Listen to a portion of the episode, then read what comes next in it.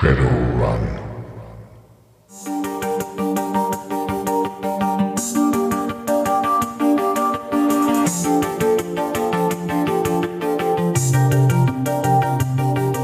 Hallo und willkommen zu einer neuen Episode des Drachentöter Podcasts.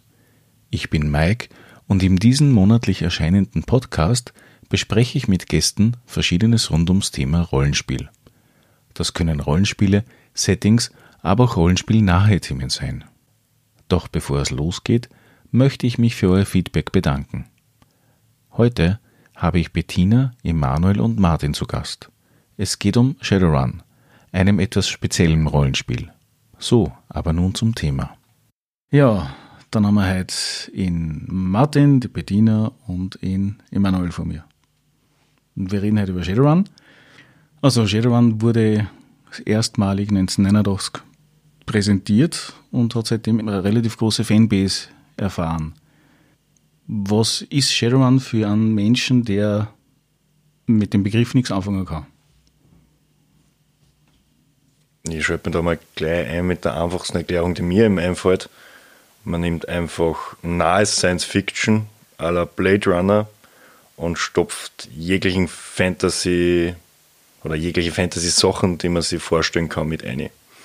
Also sei es Orks, Trolle, Zwerge, Vampire, Drachen, Magie. Elfen? Elfen, ja. Ja, ohne Elfen geht heutzutage gar nichts mehr. Lichtschwerter gibt es keine. Das, das ist ein Naja, aber Monofilamentpeitschen, das ist schon wieder ja, fast dasselbe, ja. Das jetzt, ja. ja. Aber so erkläre ich eigentlich. Ja, immer. mit Psioniker machen es nicht viel, aber sonst ist es praktisch. Ja. Aber dann nimmst Science Fiction und Fantasy oder Dungeons and Dragons, steckst das in einen Topf. Ja, das ist einfach durch. sozusagen einmal der Punkt, wo du mal sagst, hey, ein bisschen Cyberpunk ist cool, aber das ist uns Zwang, jetzt stecken wir noch alles Fabelhafte an, was wir noch kennen und dann mixen wir es einmal durch und sagen, das ist jetzt Shadowrun. Ja, die, die Frage, was sie mir jetzt gleich mal stellt, ist, Handy Leute oder die Spieler Anno Domini, ja, wo ja die, die Szenerie, sage ich, vom, von DSA bzw. Dungeons and Dragons dominiert war, überhaupt ein System angenommen, was kein Magiesystem gehabt hat. Also was, sage ich, realistisch. Es gibt nicht viele Cyberpunk-Spieler, wenn man es jetzt so nimmt, ja. Ja, und war ein ganz ein eigenes Grenzchen von dem her, weil es war einfach nur düster, dunkel, Kampfzäune aus. Manche sagen aber, dass das der Ursprung im Endeffekt von Shadowrun ist und dass dann bunt geworden ist, sozusagen. Ja, die sich die Geister dann gestritten haben. Aber das Schöne ist, dass, was mir mal so ein Freund als gutes Beispiel gesagt hat, Mitspieler von wegen, ja, ob jetzt du magischen Shadowrun bist oder ein stinknormaler Soldat von dem her, wenn man das sagt, Sturmgewehr ist genauso machtig im Endeffekt mit Granatwerfer, wie der Magier den Feuerball schießt. Schieße Granaten in den Raum an, ist es genauso alles weg von dem her. Was sehr viel balanced war in Wahrheit. Was sonst öfter bei D&D und Co., da hast du die Glaskanonen, die hat aussehen, was geht an Damage, aber dann ist er la und dann steht er da und sagt, ja, ich gehe jetzt mal wieder.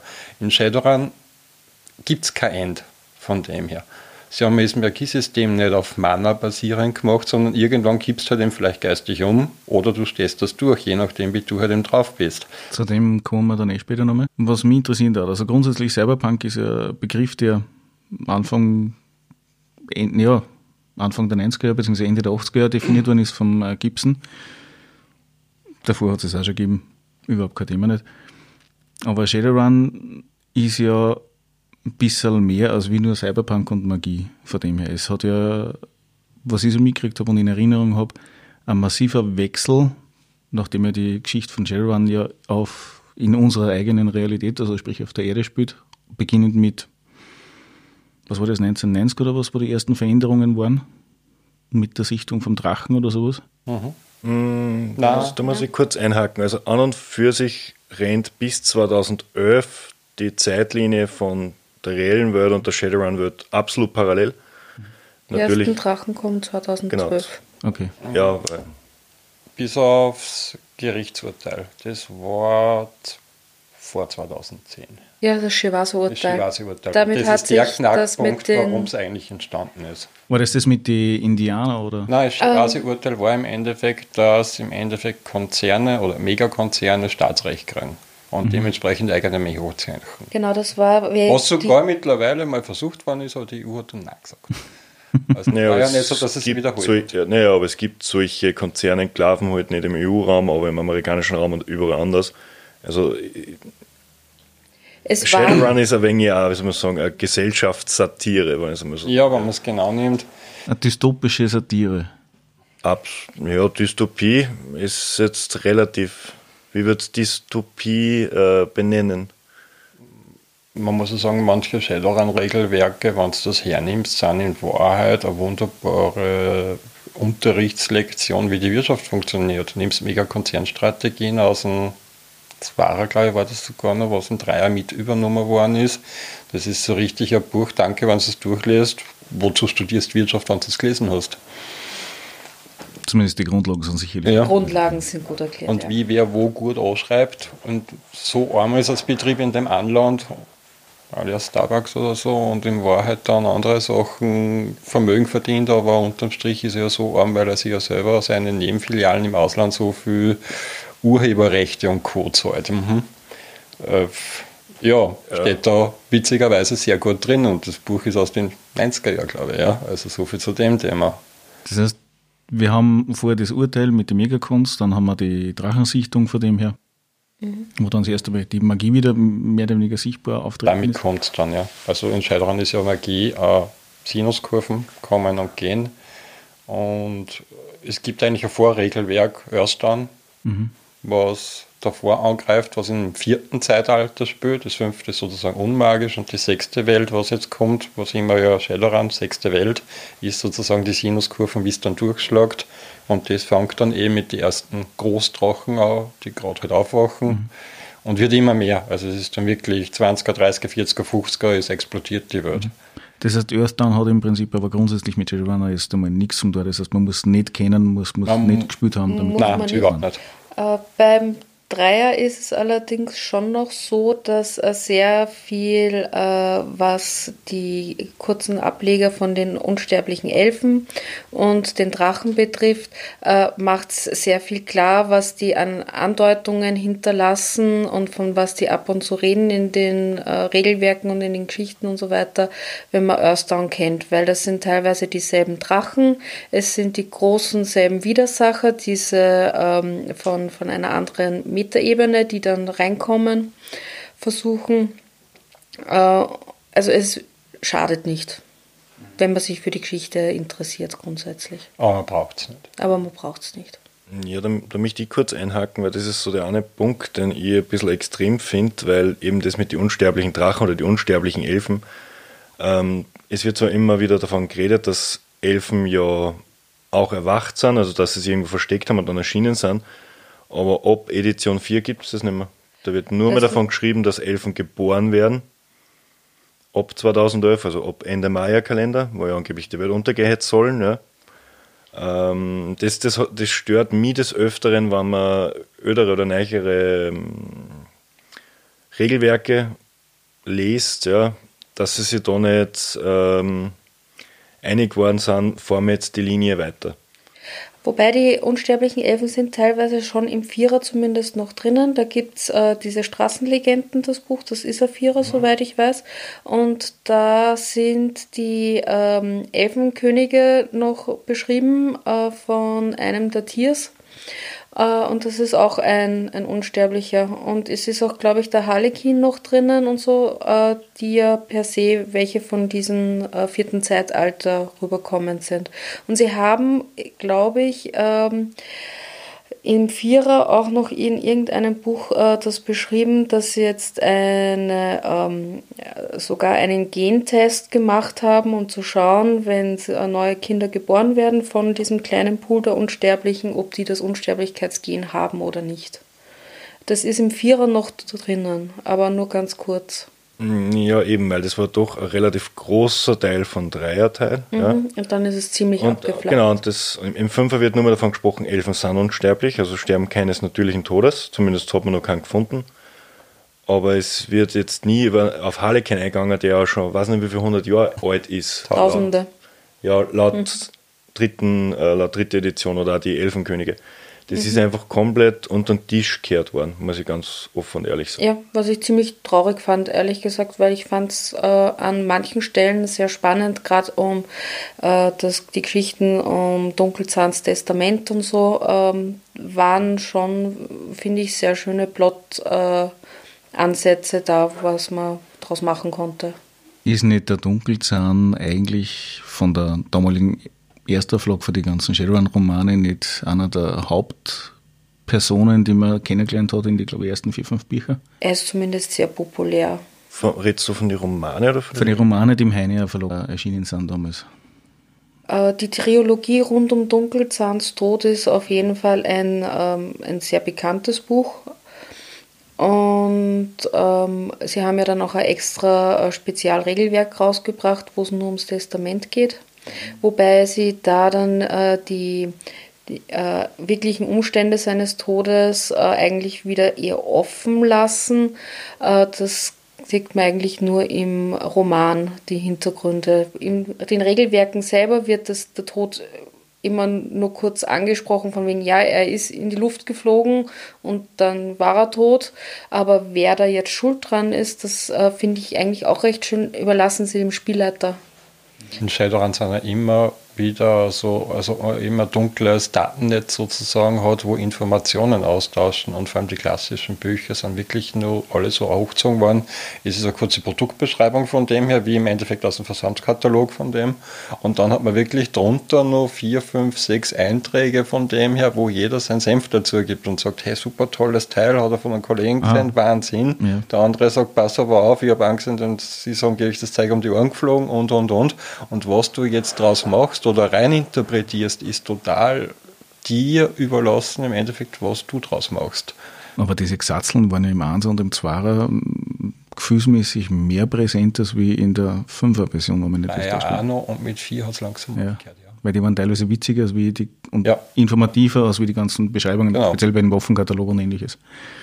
Wenn ich mich richtig erinnere. Mittlerweile sieht man es fast nur noch in den Quellenbändern, ähm, diese Infos aus dem Netz mhm. quasi dazu und die Regelbücher, da sind es jetzt wirklich nur noch kleine Anekdoten. Mhm. Wegen am Harlequin, wer da was war das, ist das, spielt eine Rolle? In die aktuellen Versionen, wir haben jetzt aktuell Shadowrun 6 kommend oder ist gerade angekommen, mehr oder weniger? Ist gerade die erste Printversion im deutschsprachigen Raum raus, mhm. ja. Habe ehrlich gesagt seit dem Dreier vom, äh, also vom Vierer war er noch eben in, in diesen Straßenlegenden drin und seitdem habe ich von ihm jetzt eigentlich nichts mehr mitgekriegt. Im Vierer auf dem Fünfer haben es versucht, ein bisschen an Drachenkrieg hochzuziehen äh, zwischen Lofir und Hesteby. Ähm, aber wohin das genau führt. Das heißt, äh, Lofir ist ein Drache, das weiß ich, den anderen kenne ich nicht. Mhm ist auch ein Drache. Hesteby ist äh, vom Gemüt her auch sehr menschenfreundlich eingestellt und wird gerne als ähm, in Amerika Nachfolger von Dunkelzahn gesehen, in ein bisschen. Der Lofür hat zwar vom ähm, Testament her äh, für die Drachenangelegenheiten ist er der Nachfolger, mehr oder weniger. Äh, ist aber an Menschen wesentlich mhm. weniger interessiert als Testeby. Und der Harlequin war dann auch ein Drache? Oder war Nein, ist ein unsterblicher Elf. Ah, okay. Das hat mir ein bisschen gefällt. Nachdem sich Amerika verändert hat, wie wir jetzt schon mitgekriegt haben. Die haben sich gewaltig verändert, ja. Also eigentlich alles verändert in Wahrheit. Mhm.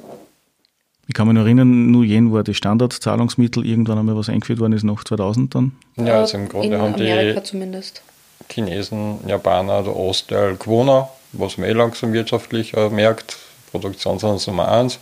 Sie haben ihre Währung im Endeffekt am Markt gehabt und haben im Endeffekt den Dollar einfach geschluckt. Die Europäer haben im Endeffekt nur den EC. mit dem EC haben wir drunter, aber im Wahrheit ist es eine 1 zu 1 Umrechnung, was da jetzt draufsteht, womit du zahlst, ist doch mhm. wirklich egal in die Richtung. Aber man kann eigentlich sagen, Wirtschaft hat, so traurig es klingt im Endeffekt, oder gut ist, China, Japan mit New Yen im Endeffekt, mit neuen Yen übernommen und der Rest ist einfach mitgeschwommen. Da muss ich mal kurz einhaken. Es kommt wahrscheinlich auch wieder editionsspezifisch drauf an. Aber der Nuyen ist halt ein allgemein akzeptiertes Zahlungsmittel, aber es hat eigentlich jede Nation nur seine, seine eigene Währung. Aber das ist so wie, sage ich mal, in die 70er Jahre man überall alles mit Dollar kaufen hat, keine wurscht in welcher Nation der Welt. Es ist ja dort so, dass man alles mit Nuyen kaufen kann. Du kannst natürlich an, in Euro-Dollar oder EC, wie er hast. Ich glaube, das ändert sich immer in der Version. Je nachdem. Und es gibt genau noch so in US-Dollar. Ähm, ist aber halt, sage ich mal, auf schwarzen Kanälen oder auf Schwarzmärkten weniger von relevant, weil sich der Nuyen einfach als Universalzahlungsmittel durchgesetzt hat. Dann machen wir einfach einen Sprung so in Richtung erste, zweite Edition. Das heißt, wir haben Amerika, das dann mehr oder weniger unterteilt ist in einen Teil Elfen, Teil Ukas und der Rest irgendwie. Ähm, Elfen eigentlich nicht, sondern die Indianerstaaten. Mhm. Die äh, Ukas sind die traurigen Reste der USA, die sich dann mit Kanada zusammengetan haben. Äh, von Kanada äh, hat sich, glaube ich, der kleine französischsprachige Bereich Quebec, äh, Quebec abgespaltet. Und der Indianer, äh, vom Indianerbereich wurden dann ein kleiner Teil äh, weggezwackt quasi von, von den Elfen, die einen Tierstaat gegründet mhm. haben dort. Das war ein ziemlich interessanter Putsch. Ähm, und äh, die haben sich halt dort äh, verschanzt und haben gesagt, alle Nichtmenschen sollen halt mhm. da zu uns kommen ist so ein massiver Einschnitt auch in Europa bzw. in Asien passiert. Afrika, glaube ich, ist ja irgendwie. Der Afrika war ganz ein gravierender Einschnitt mhm. in Wahrheit, weil Afrika hat im Endeffekt die Grenzen zurückgemacht, wie Magie zurückgekommen ist, hat alles ausgekaut, was im Endeffekt nicht afrikanisch war, hat die Stämme wieder hochgezogen und die Stammesführer und die waren im Normalfall Schamanen haben diverse magische Rituale abgezogen und sind mittlerweile in Wahrheit das reichste Land und sitzen selber auf dem Geld und verwalten es wieder und ist Beute genau Afrika. Niemand mehr. Mhm, okay. Das habe ich so gar nicht auf dem Schirm Afrika gehabt. ist für sich geschlossen und mhm. dementsprechend ist einfach aber auch von der Geschichte her und von der Storyline völlig irrelevant, weil du hast als Nicht-Afrikaner nichts in dem Land oder in dem Staat verloren und bist sozusagen freiwillig ist ja im Endeffekt mit Südamerika dasselbe. Die im Endeffekt haben, wie Arts Technology hochgekommen ist, beziehungsweise Magie und das Inkatum, haben die im Endeffekt sich auch wieder zurückgezogen zu ihren Traditionen. Und zwar auf die ganz alten, sprich Blutmagie. Das heißt, Arztech und Co. ist ja dann wieder Megakonzerne, die kommen ja später. Das aber Arztland äh, an sich mhm. ist eben gut in der Hand dieses Megakonzerns und eben auf die alten Traditionen. Und äh, weiter unten hat sich eine gefiederte Schlange breit gemacht und sich sehr viel Land eingehamstert. Da ist auch eine der Nationen von Gestaltwandlern drinnen. Genauso die zweite große Königreich Gestaltwandler ist in Sibirien. Äh, in Indien sind durch die großen Krankheiten, das wurde extrem entvölkert. Ein Zehntel. Ähm, in China und Japan haben einfach eher geschaut, dass sie die äh, andere, also alles, was nicht menschlich ist, äh, auf so Inseln verfrachten und loswerden. Die sind da ziemlich hart drauf. und Europa hat ist ja mehr oder weniger immer wieder zerfallen und hat sich neu formatiert. Die hatten, glaube ich, einen relativ großen Tückenkrieg. Mhm. Das war Österreich, was von der Türken also Türkenbelagerung gehabt hat. Ja, die sind wieder bis nach ja. Wien gekommen und genau. dann zurückgeschlagen. Aber die in Berlin EU aber so war wegen auch. was anderem zerfallen. Die sind nämlich wegen am Geld zerfallen, äh, weil Griechenland sie in die Schulden reingeritten hat. Das, das haben sie damals schon uns gewusst. bekannt vor. Ja. Mhm. der, darf ich da kurz bei Österreich einhaken, weil das ist so, so einer der, der wenigen Sachen, wo ich ein bisschen Ahnung habe. Ähm, weil das Problem ist, was immer die, die die Storybücher anbelangt, jetzt bei den neuen Editionen, da wird ja gerade, sage ich mal, der nordamerikanische Raum und ein bisschen der europäische Raum abgedeckt. Und da, da finde ich den österreichischen Geschichtsstrang einfach so interessant, weil Österreich irgendwann einmal gesagt hat, okay, wir machen, bleiben zwar eine Demokratie, setzen aber wieder einen Kaiser ein, der dann eben die Türkenbelagerung zurückgeschlagen hat und sie dann irgendwo plötzlich zurückgezogen hat und äh, eine Habsburger Tochter dann neue Bundeskanzlerin geworden ist. Aber Österreich hat seine Grenzen so behalten, wie es, wie es ähm, in der heutigen Zeit sind. Ja. Äh, es ist auch mit Österreich insofern sehr spannend. Es gab ja äh, im, gefühlt bei jeder Edition gibt es einen neuen äh, Internet-Matrix-Crash. Und äh, Österreich hat äh, diese äh, Vernichtung der digitalen Infos hervorragend überstanden und sogar Gewinn rausgezogen, weil das war eine der wenigen Länder, die aufgrund ihres äh, Bürokratentums alles noch in schriftlicher Form auch hatten und damit äh, im Gegensatz zu allen anderen alles noch schwarz auf weiß irgendwo vorliegen hatten. Die haben da ordentlich. Richter digitale Grundbuchsraster zum Beispiel und kehrt jetzt alles, hat es in Österreich nie gegeben, weil wir haben das Grundbuch auch in Papierform und da weiß jeder, was ihm kehrt und das ist so und nicht wie in anderen Staaten mhm. teilweise, wo das ist es mein Grund, weil hast du nur irgendwas in der Hand, was schriftliches? Na. Und das ist einfach bei Österreich extrem Problem und die haben halt sehr gut gewusst, wie es diverses Wissen und äh, Schriftteile vermarkten, was auch eben wieder diesen gewissen diplomatischen Einfluss von Österreich extrem hochtragen hat. Ja, aber das ist ja eigentlich schon wieder per se Satire an dem österreichischen Staat. Sagen wir es immer ganz Natürlich. offen und ehrlich. Klar, ja. wir sind ja die Digitalisierungswelle. Also, uh. Aber würden wir jetzt einen Internet-Matrix-Crash haben, so traurig die Satire ist, wird es funktionieren.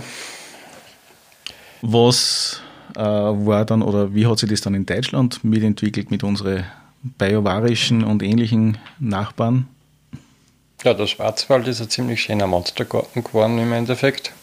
Ist es nicht sogar ein eigenes Trollkönigreich? Ja, ja. ein eigenes Trollkönigreich. Da haben sie die Großen zurückgezogen mit ihrem Geziefere. Mhm. Man muss sozusagen, die Großen sind die Drachen gemeint. Mhm. Ähm, ja, es hat, glaube ich, einmal einen großen Unfall gegeben, ich glaube, einen atomaren in Westdeutschland, wo das, die Socks entstanden ist. Ah, das ist Frankreich.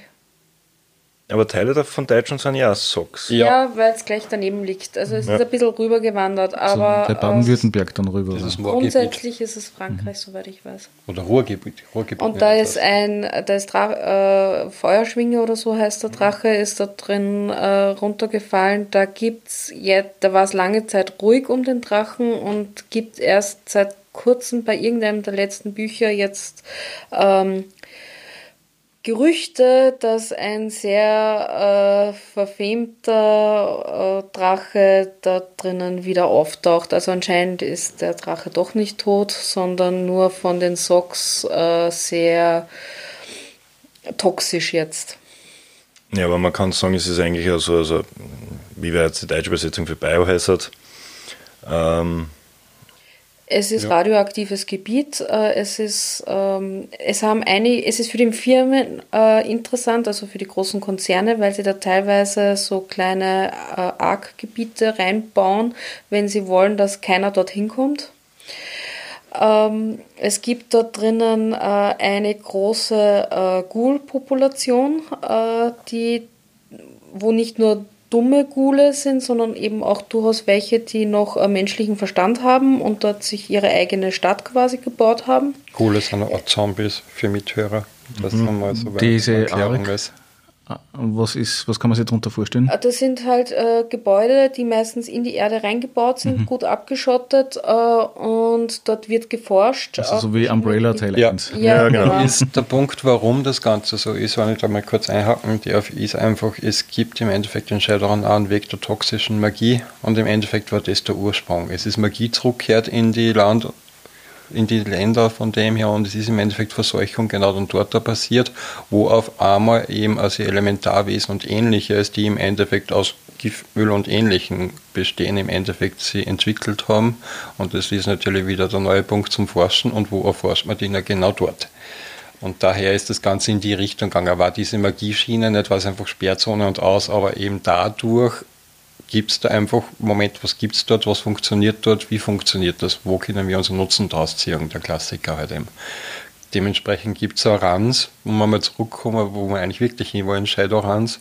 Im Normalfall engagiert man mal Leute, die an irgendwo für einen Megakonzern, für einen anderen, der Spionage betreibt, also Zeug klaut. Was sehr plotfreier gehalten wird für die Spieler und die Spielleiter. Im Normalfall macht man das ein treffen mit einer Person X, im Normalfall nennt man es Mr. Schneider oder Mr. Johnson, sondern nur Decknamen, die man in irgendein Lokal trifft und der sagt, ich hätte gern von dort das. Und dann geht er im Normalfall schon wieder. Und wie man das beschafft, wie man tut, viel Spaß, es ist sehr offen gehalten meistens. Railroaden funktioniert öfter, eher selten aber, muss man dazu sagen. Railroaden ist sowieso eine sehr spannende Technik. Ja, Vampire ist zum Beispiel eher so darauf aufgezogen, dass man fast nur als Geschichtenerzähler Geschichte erzählt. In Shadowrun ist eher, du schmeißt dir eine Sache und ob die jetzt da anfliegen, ob die mit einem Auto hinfahren, wie die dort hinkommen, ist dir völlig egal. Und das ist, merkst du aber generell, was das ist, vergleicht zum Beispiel mit Travel oder ähnliche Sachen oder im Gegenstück zu D&D oder so, äh, je mehr fantastische Elemente, desto mehr Geschichte erzählst, je mehr Technik du oder auf technische Hilfsmittel du zugreifen musst als Charakter, wird es eher du schmeißt das hin und sie schauen, dass sie eine Lösung finden im technischen Sinne. Da, da muss ich jetzt stark widersprechen. Das mag vielleicht äh, der Kanon sein im mhm. Shadowrun-Bereich, weil es so vorgelebt wird. So wie es in D&D vorgelebt wird, okay, du gehst in ein Wirtshaus, du kriegst 100 Goldmünzen serviert, bitte töte den Goblin-König. Aber nur weil seit, ich sage mal, gefühlt, ich spiele seit 10 Jahren Shadowrun und seit exakt 10 Jahre Shadowrun kriegst 10 Jahre dieselben Plots. Mhm. Mr. Schmidt, Mr. Johnson oder in Österreich, ich liebe diesen Namen, Dr. Novak, gibt er den Auftrag, Klaus Stück A von Firma B. Mhm. Und die ganzen, also die ganzen Abenteuer, die man fix fertig kaufen kann, sind so aufgebaut in X Couleur. Aber de facto bietet die Welt so viel mehr Möglichkeiten auch für, dass man sagt, ohne Kampf, ohne irgendwas, man kann total sozialkritisch mhm. sein, man kann total over the top, actionmäßig von mir aus aller John Rambo spielen, ja. Aber da kriege ich persönlich einfach schon so einen dicken Hals, wenn Shadowrun so plakativ dargestellt wird mit, es sind nur mehr Industrie, Industrieruns. Mhm. Weil ich kann es von mir selber sagen, da hat man nach zwei Jahren keine, keinen Bock mehr drauf, weil es immer dasselbe ist. Okay, wir extrahieren Datenpaket B von Server A. Mhm, wie machen wir das? Passt, passt, passt. Ersten Stund Plan. Dann kommt man drauf, nach fünf Minuten den Plan kann man schmeißen und dann ballern wir uns durch. Ja? Und nachher haben wir Kohle verdient. Das ist im Prinzip ja die 0815 Blaupause für gefühlte 99% aller klassischen vorgelebten Shadowruns. Ja, aber genau das, das ist was, was mich ärgert und da das ist, da, ich muss, muss fairerweise sagen, äh, das war schon das, was im Einser im Prinzip vorgelebt wurde, im Zweier vertieft worden ist, mit dem Dreier, Vierer hat es vielleicht ein bisschen geändert von dem her. So war es damals, genauso wie die, die am Anfang auch noch haut drauf und stieb und das war's. Aber was für Möglichkeiten habe ich grundsätzlich jetzt nur? Wir haben, wir haben erfahren, die Welt hat sich massiv verändert. Die Konzerne haben mehr Macht, was sie jemals gehabt haben. Also sprich, sie sind eigentlich schon Staaten in Staaten, so wie der Vatikanstaat in Wahrheit. Zusätzlich habe ich dann Wesen, die nicht begreifbar sind für uns jetzt relevant, wenn wir die nur aus dem Märchenbüchel kennen, genau. so gesehen. Und andererseits äh, haben wir ähnliche Technologien eigentlich jetzt im echten Leben auch schon, wie es bei Shadowrun benutzt wird, sei es jetzt seit der 4er Version Wireless LAN und ähnliches. Und trotzdem, was kann ich einen Spieler als Spielleiter vor den Latz knallen, damit es eben nicht ein 0815 Run ist, wie du sagst? Mm, ich, ich kann da jetzt einmal ein nettes Beispiel bringen aus, aus meiner ähm, persönlichen Spielerpartie. Man, die Welt hat sich ja nicht nur zum Guten geändert, sondern auch zum Schlechten. Also die Schere zwischen Arm und Reich mhm. ist extrem groß geworden. Also es kann durchaus sein, dass in einer Stadt wie Berlin, Wien, Seattle, wo auch immer, ähm, die Ärmsten der Ärmen leben, wo kein fließend Wasser herrscht, ja, so Slum-Gebietmäßig, wie man es heute in Indien oder Afrika hat. Und 20 Kilometer weiter wohnen die Reichsten der Reichen mit Technologien, die man sich nicht vorstellen kann. Ja. Ähm, für mich zum Beispiel einer der Punkte ist, was ich interessant finde, ist, wenn man Leute aus Gruppe jetzt in ein Slumgebiet schmeißt und sagt, du bist der arme Hans Wurscht und jetzt überlebe einmal bis morgen. Weil sonst ist man es immer gewohnt in einem Pen and Paper, man ist der Streu in der Höhe oder man hat mega mächtig für Ausrüstung, man ist besser wie der Gegner. Und dort sind sie aber eigentlich, wie soll ich sagen, sie müssen am Anfang nur versuchen zu überleben oder schauen, okay, wen darf ich nicht ans Bein pissen, damit ich nur über drunten komme. Und das ist schon eine sehr interessante Dynamik, wo ich auch sage, was ich persönlich auch sozialkritisch finde, wenn du mal Leute ähm, das hinwirfst, wenn du sagst, okay, du hast kein fließend Wasser, du hast keine Ortsversorgung, du hast keine Kohle, ähm, du hast keine Gesetze, die dich schützen, wie kommst du an Ziel? Das wirkt am Anfang total tröge oder mögen auch viele Gruppen nicht, weil sie halt diese ähm, heroischen Heldentaten gern haben. Ja? Ähm, aber das ist so eine, eine komplett andere Herangehensweise. Das erinnert mich ein bisschen an das Intro, das war einer von den Romanen, die ich damals gelesen habe, das äh, vom Angel Red, wie der Kassen. Das ist eine Droge gegangen war halt, aber im Endeffekt ist, war einer von den Hauptpersonen in dem Roman, wenn ich mich richtig erinnert, ein Mensch, der sich gerade zum Org verwandelt hat und dann mit der Situation umgehen hat lernen müssen, dass er im Prinzip plötzlich nicht mehr gewusst hat, dass er dort draufdrücken muss, das Essen aber kommt, dass er nicht mehr gewusst hat, wie er mit den Leuten umgehen muss, weil er das, weil er verdummt ist in Wahrheit. Nie gelesen, sorry. ja, ist schon lang her.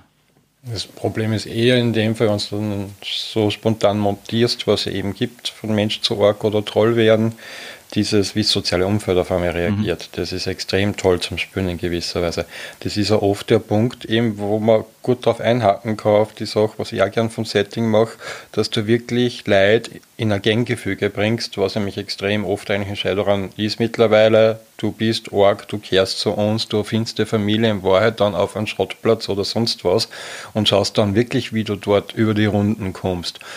Und dann zählt aber natürlich auch, was du kannst von dem her. Und ob du jetzt ein guter Autoschrauber bist oder im Endeffekt ein raffinierter, hinterhältiger Kerl oder wie immer, ist, ergibt sich irgendwo im Laufe deiner Geschichte im Endeffekt einmal dieser Schnittpunkt, wo du sagst, okay, ab jetzt muss ich neu anfangen. Ich lasse alles hinter mir was im Normalfall auch auf Shadowrun eigentlich passiert, weil wir haben ja eigentlich ja diese Welt, die total digital ist und Co. Und jeder Mensch ist registriert, hat im Endeffekt eine Systemidentifikationsnummer und und und. Solche Menschen, Lohnsklaven auch öfter geschimpft, was im Endeffekt uns alle treffen würde, die hat das System im Griff, die wissen, wo sie gehen und Co. Wenn du jetzt deine Identität einmal komplett nicht hast und von neu anfängst, dann bist das eigentlich der erste Schritt überhaupt, dass du einmal ran werden kannst. Weil alles, was wir im Endeffekt derzeit sind, wie wir unser Umfeld kennen, hättest du nur in Bezug, Runner zu sein. Darum ist halt das, wo halt eben viele sagen, Runner sind in Wahrheit extrem flexibel, weil das sind Leute im Endeffekt, die schon irgendeinen Crash im Endeffekt vom Umfeld her in ihrem Leben überlebt haben und überstanden haben und wissen, wie Neuanfänger ist.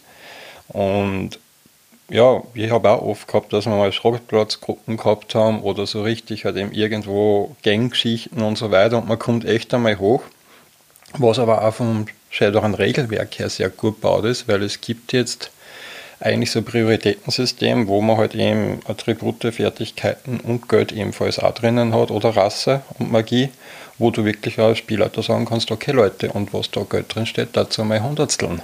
Und dann bist du da in einem Setting, wo du sagst, hey boah, ich bin jetzt, wo andere sich ein Flugzeug kaufen würden um das Geld, sagst du, hey cool, ich habe einen Laptop und ich bin die reiche Sau.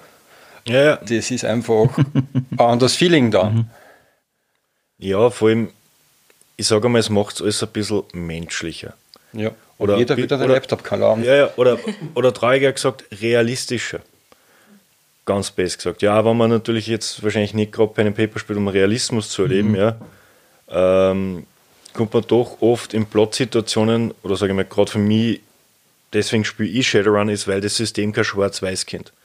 Es gibt mhm. jegliche Graustraffierung, aber Schwarz und Weiß existiert nicht. Und wo man relativ schnell draufkommt, ist, wenn man jetzt den strahlenden Held in weißer Rüstung spielen will, kann man machen, man wird mhm. nicht reich werden, man ja. wird nicht erfolgreich werden, man überlebt vielleicht gewisse Zeit, ja. Das Überleben mache ich mir keine Sorgen. Aber das Problem ist halt, äh, man ist Auftragsganove als Runner per se. Warum sollte man jetzt einen rechtschaffend guten, gesetzestreuen Auftragsganoven halten? Gibt es nicht, ne? Eben, das, das, das Moralsystem, wie es in andere Dinge geht, mhm. fällt komplett weg. Und ja. das ist für mich was total Schönes, auch in der Gruppendynamik. Man hat auch schon viele Gruppen zerstört, zu sehen, mhm. okay, wo einer sagen, okay, mir ist alles scheißegal von der Moral, mir geht es nur um die Kohle. Mhm. Und du dann aber auch merkst, wo andere Leute einfach ein bisschen aufbrechen und ein bisschen Menschlichkeit sagen wollen. Und mir persönlich ist das auch schon oft genug passiert, dass dann die Gruppen in sich gegeneinander losgegangen sind. Das ist ein Thema, was ich gerade ansprechen wollte, weil für mich waren immer zwei Sachen sehr prägnant. Auf der einen Seite, wurscht, wie sie die Gruppen gefunden hat, du hast eigentlich immer eine Kretzelbildung, so wie du gesagt hast, mit den Orks, die Orkbanden und so weiter. Das heißt, du hast im Prinzip, wenn du jetzt äh, eine klassische Fantasy-Runden machst, dann ist der verdurrt, der verdurrt, der verdurrt und meistens sind es hunderte Meilen auseinander auf die Welt gekommen oder irgendwie durch Zufall halt, dann ist die Gruppe entstanden. Bei Shadowrun kannst du das fast nicht machen, weil du irgendwelche Bezugspunkte eigentlich brauchst, damit die Gruppe an sich funktioniert. Wenn ich jetzt sage, okay, gut, ich brauche jetzt einen Spezialisten für den und den buche ich mir halt für den Auftrag, dann ist das wieder was anderes. Wenn ich aber sage, ich will jetzt die, die Gruppen als solches haben, dann brauchen die was, wo sie miteinander schon eine Basis haben müssen, damit es mhm. funktioniert. Und da muss die Basis anders sein, als wie beim D&D oder DSA oder sowas, meiner Meinung nach. Stimme ich dazu, weil ich mir ist auch aufgefallen, äh, die, die meisten PvP-Geschichten und, und PvP-Tode hatte ich bei Shadowrun. Mhm. Weil wenn jemand, äh, gerade wenn jemand neu dazukommt und sich dann nicht in das Gruppengefüge den, äh, als äh, vertrauenswürdig irgendwie erweist oder so, äh, egal, also wir hatten schon äh, Shadowrun ob als wirklich Runner, Gesetzlose. Wir hatten sie schon als Konzernarbeiter. Äh, wir hatten Gangs. Äh, wir haben ähm, Kritterjäger. Mhm. Also es gibt ja wirklich, die, äh, die Welt gibt unglaublich viel her. Aber was ein zentrales Thema ist, ist, wenn du eine Gruppe hast, die über einen einzigen Auftrag hinaus als Gruppe funktionieren soll, dann muss sich Vertrauen bilden. Und das äh, gerade in einer Welt, wo Verrat eigentlich ständig ist und es wird dir nie die Wahrheit oder die ganze, das ganze Ausmaß erklärt und du kommst ja oft erst Stück für Stück drauf, ähm, kann sowas einfach dann schnell mal sein, so, okay, mittlerweile schaust du so aus, als würdest du uns eigentlich die ganze Zeit in den Rücken fallen oder so, dann bist weg. Mhm. Das ist schon des Öfteren passiert. Oder du stellst dich einfach so dumm an, dass demnächst unsere Gruppen drauf geht, dann. Aber ist Geld der einzige Motivator bei Shadowrun? Na, absolut nicht. Also äh, eine Gruppe zum Beispiel, die wir ähm, schon lange vorbereitet haben und irgendwann einmal spielen wollen werden, ist zum Beispiel eine ähm, Green War Gruppe, wo man, also das ist eine äh, Umweltschützergruppe, kann man sagen, die sich aus Greenpeace rausgearbeitet hat. Die machen dann so äh, unglaublich intelligente Sachen wie wir sprengen einen Atomreaktor, um zu zeigen, äh, wie gefährlich Re Atomreaktoren sind. ähm, Passieren ähm, auf die Basis. Mhm. Mhm. Äh, ich glaube, dass das durchaus, äh, wenn ich mich richtig erinnere, einer der Gründe war, warum sich die SOX gebildet hat, um da wieder zurückzukehren. Und da haben wir dann vor, dass wir wirklich äh, einen Haufen von Leuten spielen, die eigentlich für lange Kampagnen nicht zu gebrauchen sind. Zum Beispiel eben toxische Schamanen, äh, irgendwelche Berserker oder sonst irgendwas. Äh, und dann möchten wir einfach in Linz einbrechen, was ja ein einziges, ein einziger Konzern mittlerweile von Lofür ist. Und nach und dort wollen wir einfach ihn dermaßen schädigen, weil das ist immer ein, ein mächtiger, der Umweltsünder, wollen wir nicht, ja, äh, dass, er, dass wir in Erinnerung bleiben. Also in dem Fall wäre Geld überhaupt nichts, sondern wir wollen einfach eine Ideologie in dem Fall. Apropos Ideologie, wir haben, ja, wir haben ja die Megacons, die ja eine eigene Ideologie verfolgen in Wahrheit. Mhm. Geld und Macht und keine Ahnung was. Was auch immer, ja. Und wir haben ja da jede, so wie wir es heutzutage auch haben, jede Menge interessanter Fraktionen. Es gibt ja, wenn ich mich nicht täusche, fast in jedem Quellenband so eine kleine Übersicht von so ähnlich wie Greenpeace und ähnliches und auch diverse radikaleren Gruppierungen, die auftauchen oder auftauchen können, wie diverse Gangs oder politische Fraktionen. Inwieweit nehmt es solche Sachen, wie seid ihr alle, Spielleiter, falls es noch nicht aufgefallen ist. Mehr oder weniger. Haben wir das wirklich? oh mein Gott, wir leiden beim Spielen. ja, Leider. Spielleiden. Ja. Daran ist das nämlich gar nicht so ja. ohne, ja. Ähm, wie geht es mit solchen besonderen Fraktionen um? Sei es jetzt mit irgendwelchen Radikalisierungen, sei es jetzt mit. Realistisch aktiv von dem. Mhm. Die Spieler wollen im Endeffekt eine Welt oder brauchen, muss man sagen, eine Welt, die einfach lebt von dem her. Und es gibt da mittlerweile diverse Polyclubs, die man noch anschmeißen kann. Das sind meistens sehr rassistische Organisationen, also Kuckucksklan lässt grüßen und die sind harmlos dagegen. Und ja, wenn jetzt im Endeffekt der Org einmal mit seinen drei Kumpels in, auf ein Biersau geht und einmal falsch abbiegt und dann doch eher in der Schickimicki-Gegend ist, dann kann er auf einmal seine äh, nicht so netten, freundlichen Typen begegnen, die ebenfalls aus einer total reichen Schicht kommen können. Also da kann man zum Beispiel so richtig, ich packe immer gern so ein bisschen so Uhrwerk-Orange-Typen auch gerne eine Jugendliche, denen es stinklangweilig ist, wo im Endeffekt die Eltern einfach stinkreich sind und Einfluss haben und die sich so richtig in Spaß zum Beispiel auf der Straße suchen. Die rüsten sich halbwegs gut hoch im Endeffekt und gehen da aus, sie prügeln. Nur wenn du den verprügelst, wirst du wahrscheinlich ein Echo kriegen. Aber natürlich wird man sie wehren. Und dann bist du in der Zwickmühle.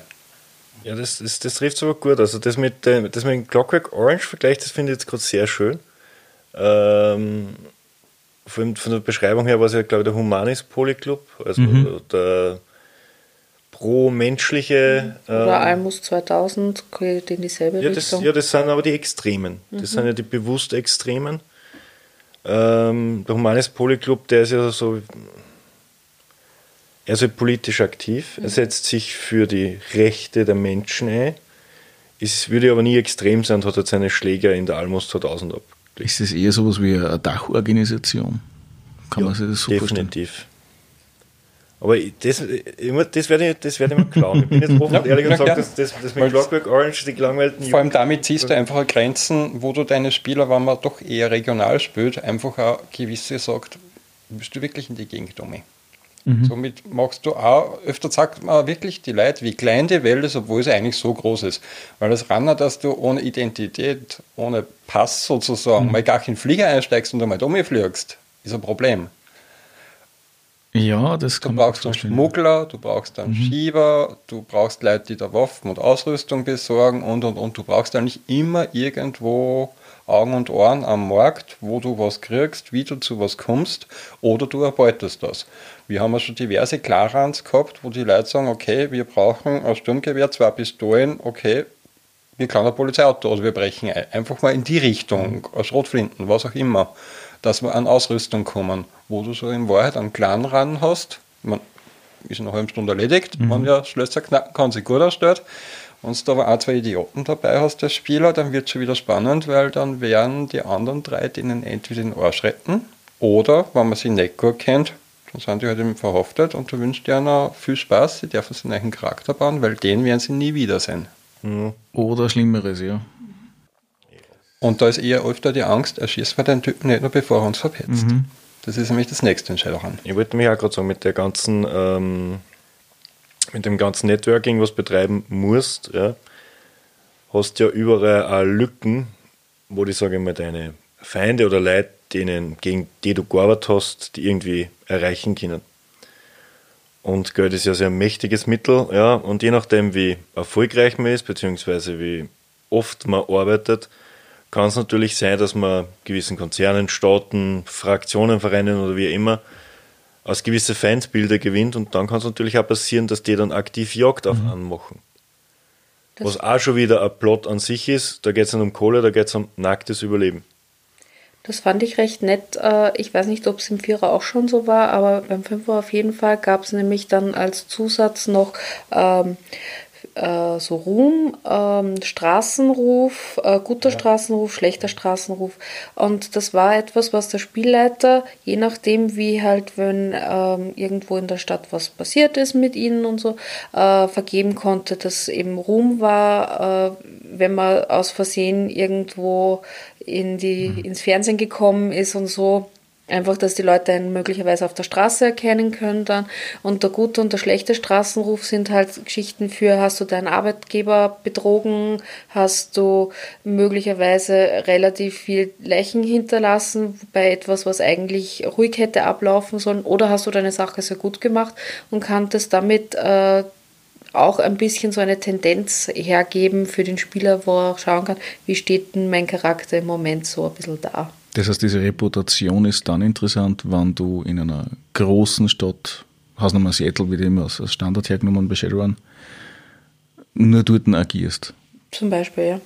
Wobei, wenn du zum Beispiel Ruhm zu hoch hast, dann bist du, also das geht rauf bis, äh, du bist wie ein Fernsehstar. Mhm. Äh, es werden Fernsehserien nach dir gemacht. Äh, das heißt, du, selbst da hast du dann schon das Problem, wahrscheinlich musst du nach, keine Ahnung, äh, Australien dann runter, damit man dich einmal für eine Zeit lang wieder nicht mehr findet oder in irgendeinen Dschungel untertauchen aber Shadowrun ist sehr groß gefächert und man kann in alle Schichten auch arbeiten. Und du kannst zum Beispiel wirklich sagen, okay, du bist jetzt wirklich berühmt mhm. und du fährst dann wirklich zum Beispiel als Rocksänger oder so der Schiene und man kann im Endeffekt dann auch anfangen, dass man mit Menschenmengen und NPCs im Endeffekt arbeitet und dann so richtig auch Sachen verbreiten kann in Umlauf bringen kann für die Straße, weil die Straße ist ja schließlich bei dem Rockkonzert zum Beispiel. Oder man kann auch wirklich im Endeffekt in Richtung anarchistisches Berlin und so auch im Endeffekt richtig Parolen hochrufen und das Punkband im Endeffekt eine Revolution gegen irgendein Konzerngebäude oder sowas anfangen, wo natürlich ebenfalls wieder Möglichkeiten sind. Also solche ruhmhaften mhm. Typen müssen jetzt nicht zwangsweise untertauchen, wenn sie als Runner groß geworden sind, sondern wenn die natürlich, sagen wir mal, einen guten Straßenruf haben, aber dann plötzlich extrem berühmt sind, kann man mit denen genauso arbeiten und sagen, hey, wir hätten da einen Run in drei Tagen, dort und dort kannst du da nicht ein Konzert äh, zwei Häuserblock daneben machen und einmal die wilde Menge mit Parolen dagegen schreiben und wir gängen eigentlich bei der hinter eine oder ähnliches. Man kann mit solchen Sachen arbeiten.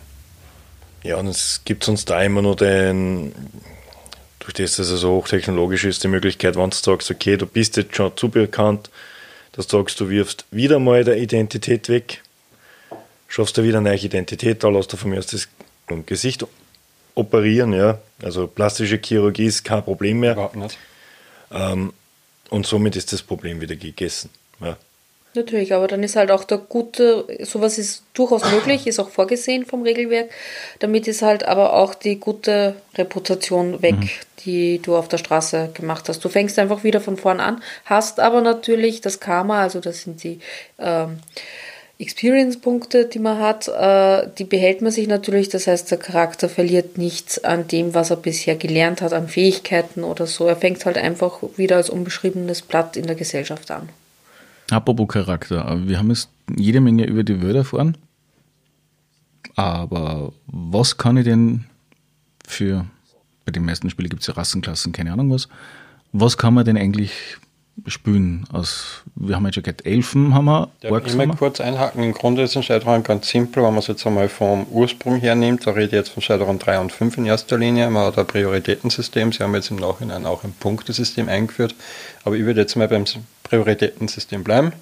Das ist A, B, C, D, E, wovon du im Endeffekt hast Geld, Attribute, Fertigkeiten, Magie und Rasse. Wovon du eben je nachdem, was für Rassenvorteile, Modifikatoren du hast, im Endeffekt Rolle sind größer, stärker, dafür nicht so charismatisch und etwas dümmer von dem her. Elfen sind sehr charismatisch, etwas flinker im Endeffekt. Äh, Zwerge sind Resistenz gegen Krankheiten, gut baut, dafür halt eben klar, eher willensstark von dem her. Der Mensch ist einfach durchgehend, war Maximalwert 6 überall, das ist einfach das grundlegende Standard gewesen. Der Ork ist ein bisschen stärker baut, aber nicht so stark wie der Troll und Soweit von dem her mal von den Rassen. Dann im Endeffekt haben wir Magie. Es gibt im Endeffekt einen Vollzauberer, ob jetzt hermetischer Tradition in Richtung eher Wissenschaft in Magie, die er sieht, oder die schamanistische eben auf Naturbasis. Oder es gibt halt eben auch Ki-Adepten, das sind im Endeffekt Sportskanonen unter Anführungszeichen, die genauso ins Mönchstum und ähnliches gehen. Und somit ist es eigentlich in die Richtung, hat alles irgendwo seine Priorität, was belegt und dann kannst du halt eben aussuchen, ob du jetzt einen Vollzauberer, der reich sein will, dafür ist er dem nicht dann so stark mit den Attributen bebaut und so, weil es natürlich, wenn man das eine stärker nimmt, muss er beim anderen wo verzichten. Und dann baut man sich was in die Richtung, was man sich vorstellen kann. Das heißt, der Magier in dem Sinn der hermetisch ist oder klassische 15 Magier, wie wir es eh überall haben. Ja. Der Key-Adept ist im Prinzip so, als wäre der halt nicht zaubert, aber seine Energien dann durch diverse Attacken und ähnliches umsetzt. Ja, meist körperliche Energie im Endeffekt, die er dann halt, eben, ob er schneller ist, weil er hüpfen kann, was auch immer, sei dann ob er reaktiv schneller ist. Von dem her, Reaktion ist in Shadowrun extrem wichtig, wenn es um eine Richtung Kampf geht. Davor sind aber die sozialen Hintergründe extrem wichtig. Und Magier zum Beispiel können sehr gut mit Illusionen arbeiten. Man kann zwar technisch sehr viel erreichen, dass man wirklich wie bei Predator im Endeffekt nahezu nicht mehr wahrgenommen wird mit den richtigen Anzügen und du kannst genauso spazieren gehen, kann sich aber der Magier unsichtbar machen. Wie gesagt, Shadowrun hat da ziemliche Balance. Das eine kostet dem Geld und wird technisch gehen, das andere rennt auf die magische Schiene. Dafür im Endeffekt Technik kann man mit Sensoren wahrnehmen, Magie kann man mit astraler Wahrnehmung sehen von dem her. Dementsprechend werden öfter Wachkritter eingesetzt. Das sind eben irgendwelche erwachten Hunde, Haustiere, was auch immer, die dann halt eben irgendwo anschlagen, wenn da irgendwas Magisches in der Luft liegt. Also alles, was Magisches ist, im Prinzip erwacht. Ja. So von dem her. Wo es gibt ein, ein Mittelding, äh, das ist der Technomancer, der äh, ist quasi der Magier für die Matrix. Mhm. Also Matrix ist ja der Nachfolger vom Internet.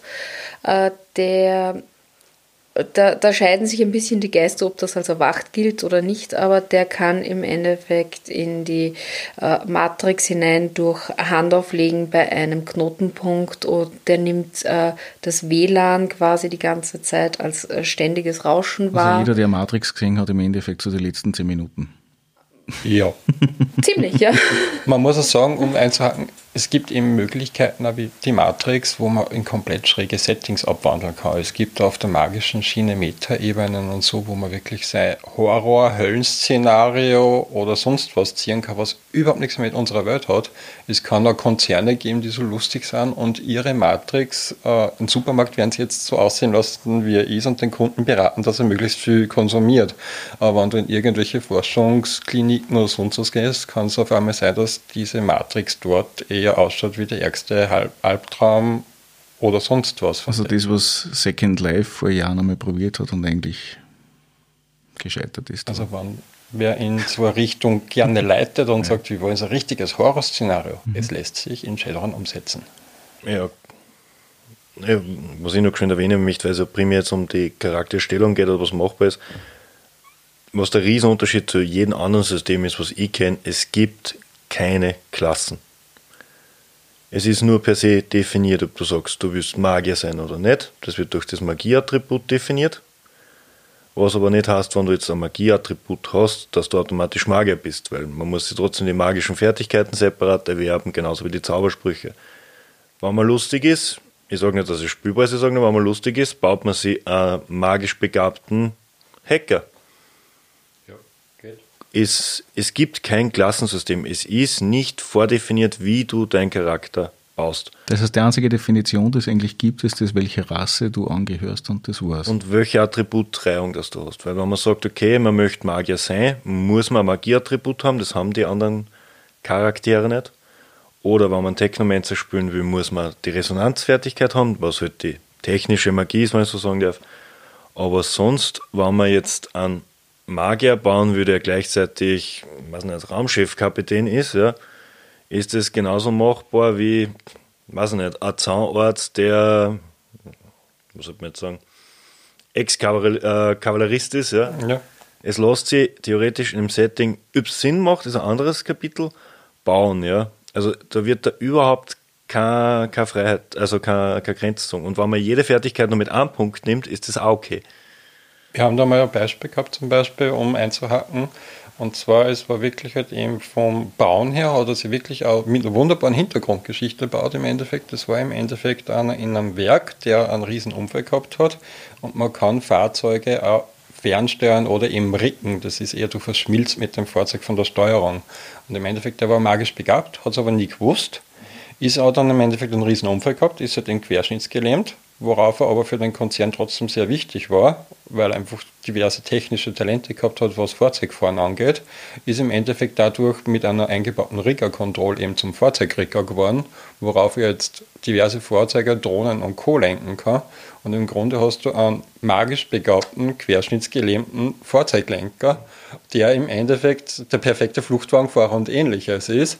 Und durch das, dass er magisch ist, hat er im Laufe der Zeit dann doch auch gelernt, den Körper zu verlassen und sozusagen die Welt außerhalb von seinem Riggersarg, also eigentlich wo er ja eingesperrt ist aufgrund seines Körpers versagen, hat er nur kennengelernt.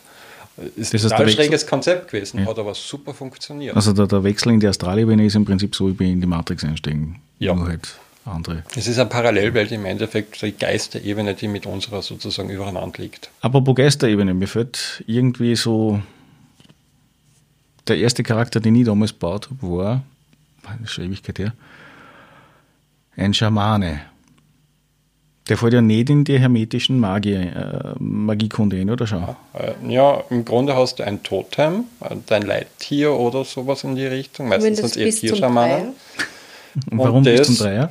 Weil ab dann ist es optional, ab dann kannst du zwar Schamane sein, aber du brauchst äh, dieses Totem nicht mehr, sondern dort ist es ein Schutzgeist. Ab, Über- am vier, eh, Vierer brauchst du das Anu. Brauchst du es auch noch, im Fünfer Ja. auf jeden Fall nämlich nicht mehr. Genau. Äh, der große Unterschied ist eigentlich, äh, beschwörst du deine äh, Elementare und Geister mit Charisma oder mit Intelligenz äh, oder beziehungsweise auch das Zaubern und das Widerstehen der, der Rückkopplung. Und ähm, es vermischt sich dann aber grundsätzlich immer mehr. Es ist, glaube ich, noch der große Unterschied. Hermeten können Feuerelementare beschwören, das können die Schamanen nicht. Die können dafür noch Tiergeister rufen. Das Ansonsten hat sich alles mittlerweile verschwommen. Ich meine, das stimmt schon mit den mit die Attributen, also dass die einen mit Charisma casten und die anderen mit Willenskraft. Aber sonst, welche Geister beschworen werden können, das ist mittlerweile. Ist das beim Sechser jetzt ganz egal? Äh, beim Sechser kann ich es nicht sagen, ich habe zwar das Regelwerk Weil beim gestern Fünfer ist kurz, es noch, dass man fünf, äh, also dass man den Feuerelementar als äh, Schamane nicht standardmäßig Mhm. beschwören kann. müsste den nachschauen, aber ich glaube schon. Aber primär geht es Tier und Feuer ist dann. Ja, aber es, es, aber- gibt da irgend, es ist eigentlich primär so eine Fluff-Angelegenheit.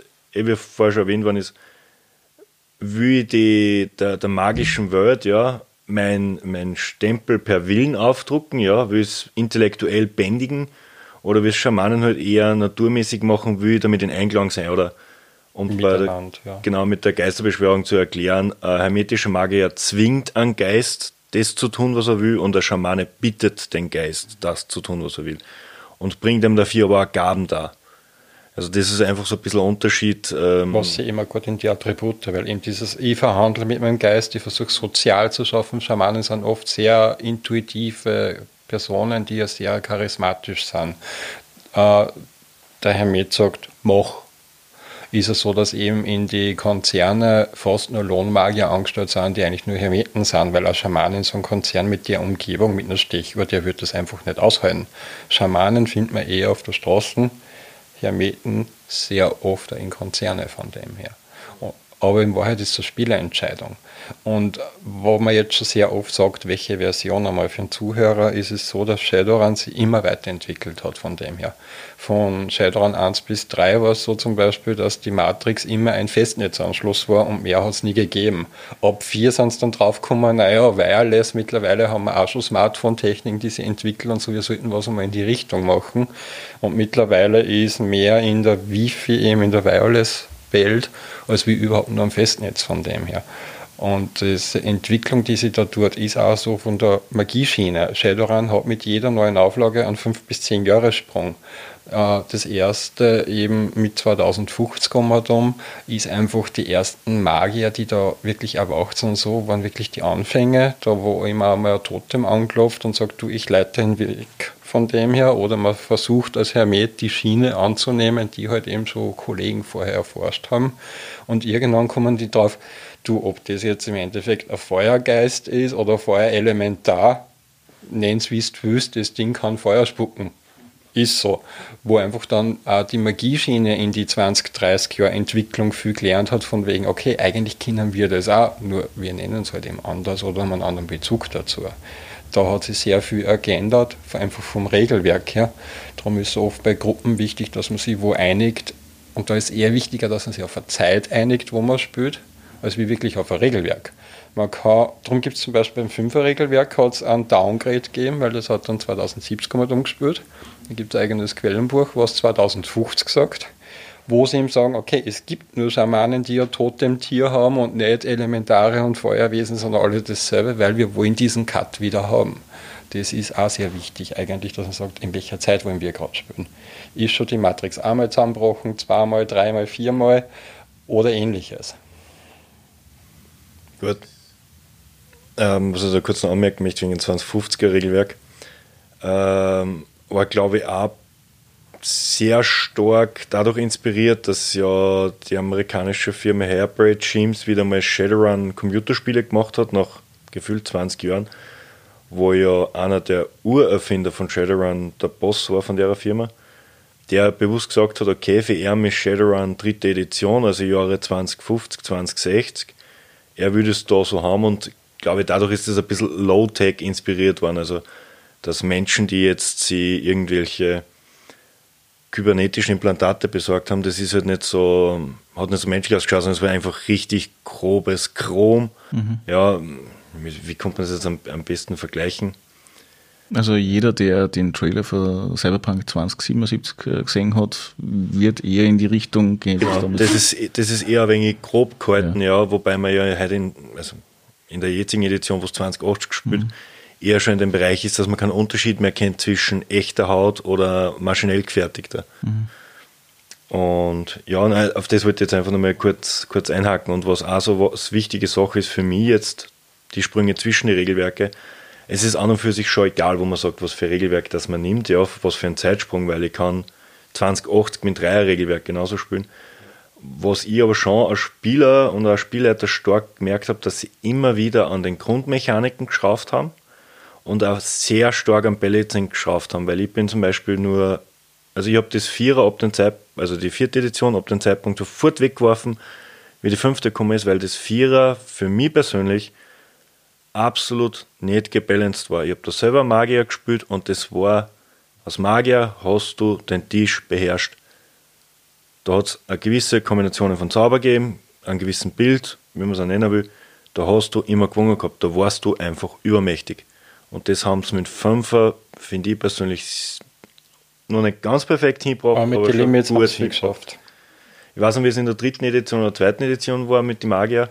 Die, ich kann mich nur mehr schlecht daran erinnern, wie es bei der ersten und bei der zweiten war. Da war das eher, da warst eher ziemlich unten. Du hast im Prinzip so wie bei die, die im ersten und zweiten Level als Magier ein bisschen was kennen und dann warst du im Prinzip äh, eh out of order mehr oder weniger. Es hat auch kein Mana-System gegeben, so wie es jetzt auch nicht ist. Also die Grundlage ist ähnlich geblieben, aber ähm, du warst nicht so mächtig, wie es früher, äh, wie später dann gekommen ist bei den diversen Editionen. Du warst eher eingeschränkt. Du hast, glaube ich, zwei oder drei Zauber gehabt und das war's. Und fertig. Jetzt hast du ja viel mehr Variationen, wenn ich mich richtig erinnere. Ja, vor allem haben sie es jetzt eher zusammengefächert. Also äh, damals hast du, also ich weiß, ich habe mit zwei angefangen, gerade heute, bin dann sehr schön ins Dreier um, aber habe ein bisschen was eben nur von Zara mitgekriegt, also da habe ich schon im Grundregelwerk nur eingelesen.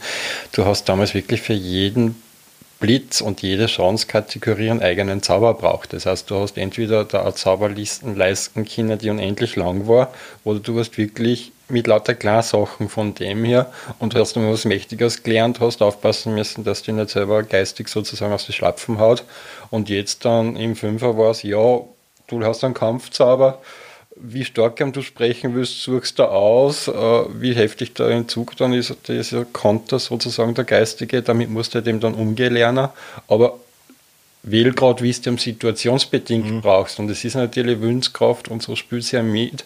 Und wenn du weißt, du hast da einen Haufen Idioten vor dir, dann wird der Zauber um einiges leichter gehen, als wie nicht. Damals hast du das gehabt, okay, ich kann nicht so hoch gerade Gurden vielleicht kontrollieren oder auch nicht, aber wenn der mal ein bisschen Wünschstärke zeigt, kann ich schon mit meinem Zauber heimgehen. Mittlerweile, naja, da muss ich ihn halt im Stärker machen, wird so gehen in die Richtung. Das hast du überhaupt nicht gehabt. Ja, es ist, was zum Beispiel auch war, man wegen dem Entzug, das ist ja dann ein Wurf, den du dann separat machst, damit du dann eben, wie gesagt, nicht aus den Latschen gibst. Dafür haben wir halt kein Mana-System wie bei anderen Systemen. Was aber beim 1 und beim 2 speziell beim 1 kann mich noch erinnern, heftig war, war, dass du theoretisch mit einem Messer, mit einem Wurf, wenn du dann gut gewürfelt hast, den anderen angeschochen hast und das war's. Das war in Shadowrun immer so. Das wird immer so bleiben. Mm, du hast damals keine Limits und nichts gehabt, wenn du gescheit gewürfelt hast, war der einfach weg. Jetzt durch die Limits hast du ja, also beim 5er noch zumindest, das Beim 6 sind es wieder gefallen. Beim 6 sind es wieder gefallen, das habe ich schon gehört äh, warst du limitiert in der maximalen Version, was du für einen Schaden ausrichten hast können. Außer das war dir wirklich wichtig, dann hast du Edge genommen dafür. Und dann hast du wieder keine Limits gehabt. Das war, glaube ich, beim 1 und beim 2 noch gar nicht. Das ist, glaube ich, erst gekommen mit dem Ja. Mit dem 4 oder mit 5 Vorher war es der Kammerpool bis 3. Aber das ist der Kammerpool, genau, ja. Damals hast du einen Karma-Pool gehabt, was im Endeffekt eine Spiegelung von deiner Erfahrung war. Mhm. Und die hast du sozusagen benutzen können zum Nachwürfen und ähnliches. Dass du hast XP verbrennt, damit du nachwürfeln kannst. Äh, Na, das es war war so ein Zehntel dazu. davon oder Zwanzigstel, je nach Rasse. Sie haben es so gemacht, dass sie Meta-Menschen schwerer tun, etwas zu lernen oder sich weiterzuentwickeln als die Menschen. Also das war ein Riesenvorteil von Menschen, dass du Kammerpool, deine Erfahrung, die du kriegst, das war am Abend, haben wir mal einen ganzen Abend gespielt, vielleicht ein, zwei Punkte in Wahrheit und davon ein Zehntel von die Punkte, dass du sozusagen zum Nachwürfeln hast. Es hat aber sehr wohl auch Sachen gegeben, wo du permanent Karma verhatzt hast, wo du dann Erfolge kaufen hast können. Und wenn der Wurf nahezu unmöglich war, hast du gesagt, ich gebe jetzt meine XP unter Anführungszeichen bei Karma aus, weil ich will das jetzt schaffen. Ob das jetzt Grund ist, dass du die Gruppen kennenlernst, dass die Leute sagen, boah, wow, oder dass du jetzt es schaffst, dass du das Hochhaus nicht am Kopf fällt oder was auch immer. Ja, von dem Ja, nein, interessant. Aber gut, Entschuldige, ich wollte jetzt Ja, nicht unterbrechen. nein, kein. Problem, aber Das, Diese Informationen, gerade bei den alten Versionen versus jetzt aktuell, also sprich 5er bzw. 6er, sind stellenweise sehr, sehr interessant, weil sie ja sehr viele Dinge verändert haben, nicht nur in den Regelmechanismen, meiner Meinung nach, sondern auch in der Art und Weise, wie Dinge interpretiert worden sind. ja, wobei, ich glaube, mal ein großer Sprung daher war eben zwischen dritter und vierter Edition, weil das ist kau eine kaufmännische Entscheidung gewesen, da ist Shadowrun einfach verkauft worden. Ja, da hat es, glaube ich, sogar zwei oder drei Inhaber innerhalb kurzer Zeit gegeben oder so. Weil die Äh, Vierer ist ja zweimal aufgelegt worden, eigentlich, von zwei Firmen in Deutschland. Jetzt hat es zwei Versionen gegeben. Ja, aber der, der amerikanische Urheberrechtsinhaber ist, soweit ich weiß, seit der dritten Edition gleich. Das Okay. ist Catalyst Games. Aber es sind halt die Urschreiber von dem System nicht mehr dabei. Und, aber so von der Grundmechanik hat sich ja nichts geändert. Die Interpretation der Mechanik ist anders geworden. Blöd gesagt jetzt einmal. Natürlich entwickelt es sich immer weiter, geht natürlich auch mit der Zeit, muss man auch dazu sagen. Und vor allem Shadowrun war immer schon ein sehr komplexes System. Und was mir vorkommt, ist, dass sie es mit jeder Edition vereinfachen, was ich auch gut heiße, weil selbst bei der jetzigen fünften Edition oder sechsten dann weiterführen, kürze ich immer nur die Hälfte der Regeln weg, weil ich jetzt nicht eine, Tabletop-Simulation spielen will. Man kann es machen, wenn wer lustig drauf ist. Ich habe keinen Spaß dran. Ähm, aber jetzt haben sie, glaube ich, bei der sechsten Edition wieder einen Riesenschritt gemacht, indem sie versuchen, nur mehr die Regeln rapide zu kürzen. Ja. Wie gut das dann rauskommt, kann ich noch nicht beurteilen.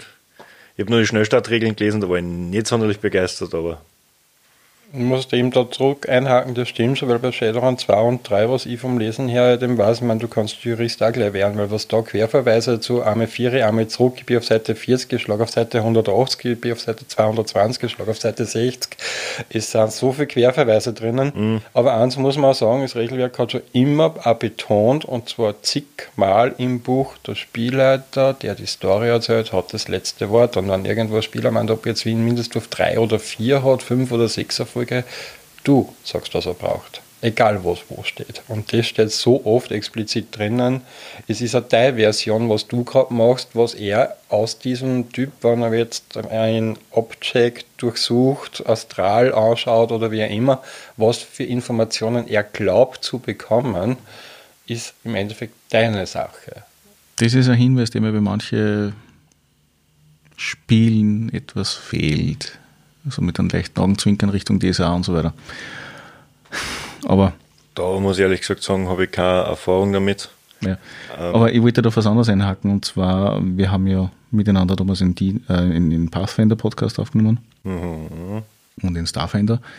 Und da ist ja von dem, wie ich es ihm interpretiert habe und wie ich es nur in Erinnerung habe, ja in Bezug zum Tabletop ja genau umgekehrt.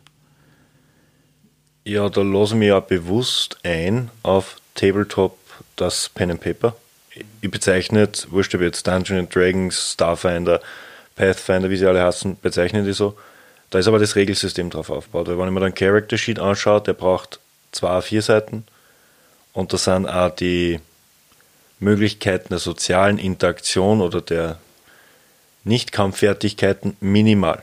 Muss man ganz offen, gerade und ehrlich sagen. Und wenn mir dafür anschaue, wie viele Kampfstats das gibt, oh Gott, das passt, ähm, zeigt für mich einfach schon, worauf das System daraufhin abhält, nämlich auf einen Dungeon Crawler mit Rollenspielanteil. Ist in Ordnung und hat auch seine Berechtigung. Wie schaut es mit den Fertigkeiten dann bei Shadowrun aus? Was habe ich dann im Vergleich? Attribute haben wir schon gehabt, aber. Ja, Fertigkeiten ist, wie gut du was hackst, äh, die verschleichen kannst, versteckst. Äh, habe ich da auch so Listen wie bei, habe ich da auch so Listen wie bei Cthulhu mit Nein. 200 Variationen? Im Normalfall fängst du, du kannst das breit fächern, dann kannst du aber nie was Gescheites. Äh, ist es so, mittlerweile greift ja jetzt ab Shadowrun 4 das Ganze zurück, dass du sehr wohl Attribute plus Fertigkeit hast. Das heißt, wenn du wo in Attribute halbwegs gut aufgestellt bist, dann kann es natürlich sein, dass du dann sagst, du bist der Verhandlungsexperte schlechthin und hast dann nur Verhandeln groß. Aber dass du jetzt die beim Polizisten, der dich fragt, was du da gerade tust, so halbwegs um redst, würde wahrscheinlich der normale Charisma-Wurf auch reichen von dem her, um da sich halbwegs gut rauszureden von dem her. Aber natürlich gibt es dann ein paar Punkte, wo du eher Spezialist bist und Shadowrun ist eher ein Spezialistensystem, wo mir sage, es kommt auf Setting drauf. Aber wenn du eher so Gänger machst, dann so bist du vielleicht eher breit gefächert und du kannst ein bisschen schrauben, ein bisschen das, ein bisschen das. Weil gelernt ist trotzdem oder schon mal wo gesehen leichter als wie wenn du einfach nur auf die Attribute würfelst. Aber du kannst natürlich irgendwo eben deinen Straßenruf haben, dass du der Pistolero bist der Scharfschütze, der auf 800 Meter, wenn im Endeffekt das Schickbackel aus der Hand schießt oder sonst was in die Richtung. Äh, es geht nicht immer eigentlich ums Tödlichsein, weil in Wahrheit im Shadowrun ist alles tödlich. Wenn die wer am falschen Fuß erwischt und wenn du der super tolle Held unter Anführungszeichen, weil in Shadowrun gibt es nie Helden, außer Tote, weil dann bist du Held vorher nicht. Das ist einfach vom Setting her, du musst immer aufpassen, deine Umgebung im Auge halten und schaust aber natürlich auch, dass du da in die Richtung arbeitest. Ich wollte nur noch dazu sagen, äh, was Fertigkeiten betrifft, gefällt mir bei Shadowrun äh, vor allem recht gut. Es gibt zwar eine sehr lange Liste an äh, vorgeschlagenen Fertigkeiten, die sich in Aktionsfertigkeiten und Wissensfertigkeiten aufteilen, ähm, aber es wird einem immer quasi durchaus ein bisschen nahegelegt, sich auch für seinen Charakter selber Dinge zu nehmen, wenn es denn wirklich gut passt. Wir hatten in unserer Gruppe schon zum Beispiel einen, der hat sich als aktive Fertigkeit Parcours laufen genommen der hat das dann auch wirklich sehr gerne genutzt und ist dann quer über die Dächer drüber und so weiter. Tut sich damit natürlich leichter als jemand, der nur Laufen per se als Fertigkeit hat. Oder wir hatten einen Charakter, der hatte halt eben, weil es zu der ganzen Geschichte dazu gepasst hat, Kochen als aktive Fertigkeit. Ähm, steht jetzt nicht in der Liste drinnen grundsätzlich, aber wenn man sagt, der Charakter soll etwas wirklich gut können, kann man sich einfach dazu schreiben. Es gibt da ganz absurde Fertigkeiten, wie zum Beispiel, wir haben eine Kritterpartie gehabt, die wirklich Kritter jagen, diverse Hunde und Höllenhunde und ähnliches, teilweise im Schwarzwald und woanders, wo einfach wirklich einer gesagt hat, er hat im Endeffekt als Wissensfertigkeit Dungeon Dragon weil diverse Monster-Handbuchsachen mit das könnte der und der sein und laut Handbuch macht er das und das. Ob es dann so ist oder nicht, wir finden es raus. Aber es hat schon alleine ein ganz Gimmick gehabt. Das sind diese Hobbyfertigkeiten, wenn man ja. nicht täuscht. Genau. Ähm, was vielleicht interessant ist bei den Fertigkeiten selber, was auch, soweit ich weiß, einer der Alleinstellungsmerkmale von Shadowrun ist, dass Fertigkeiten, die miteinander in gewisser Weise verwandt sind, wie zum Beispiel von mir aus Laufen, Klettern und Schwimmen, was ja sportliche Aktivitäten sind, kann man auch als Fertigkeitsgruppe erwerben und dann sind sie in diesem Backerl günstiger, als wenn man alle drei Fertigkeiten einzeln aufsteigert. Und das ist was, was ich ja sehr sympathisch finde, weil ich das oft ein bisschen unlogisch finde, wenn jetzt der Pistolero, ja, der, weiß ich nicht, die, die Chica auf 100 Meter aus dem Mund schießt, ja, wenn man den einen Hand drückt, auf einmal kann er damit nicht umgehen. Das ist für mich immer ein bisschen so eine unlogische Geschichte, ja. Aber das haben sie mit der Mechanik ein bisschen rausgeholt. Ja, das finde ich auch recht sympathisch. Es gibt das Konzept von Fertigkeitsgruppen in andere Systeme ja, aber weit nicht so vereinfacht wie bei Shadowrun. Kann ich nicht sagen, mir ist ehrlich gesagt noch nie wo untergekommen. Bei Cthulhu haben sie ein bisschen den Ansatz, ja. ja. Rollmaster zum Beispiel hat solche Fertigkeitsgruppen und ich habe es bei ich bin mir System bei ein oder zwei Savage World Settings auch schon mal gehabt, aber das ist jetzt wahrscheinlich eher weit hergeholt. Bei Rollmaster definitiv. generell muss man sagen, aber auch gegenüber DSA und so hat Shadowrun sehr breit gefächerte Fähigkeiten und Fertigkeiten. Also du musst du jetzt nicht, weil es eben vorher laufen, springen und so, das ist zwar immer weiter gefächert worden, aber eben vor allem bei Wissenstalente ist extrem weit gefächert. Da reicht es, wenn du wirklich Jus hinschreibst und fertig. Da fragt dich keiner, ob du jetzt Umweltanwalt, Strafanwalt oder sonst was bist. Von dem her, das alleine, es ist sehr oft eine breit gefächerte Bildung angenommen und du musst es nicht jedem klar. Aber es ist ja die Steigerungsqualität bzw. die Schwere der Steigerung, also sprich von 1 auf 2 auf 3 auf 4, doch ganz anders von der Schwierigkeit her als wie bei DSA oder ähnliches, oder? Langsamer. Ja, und exponentiell vor allem. Ja.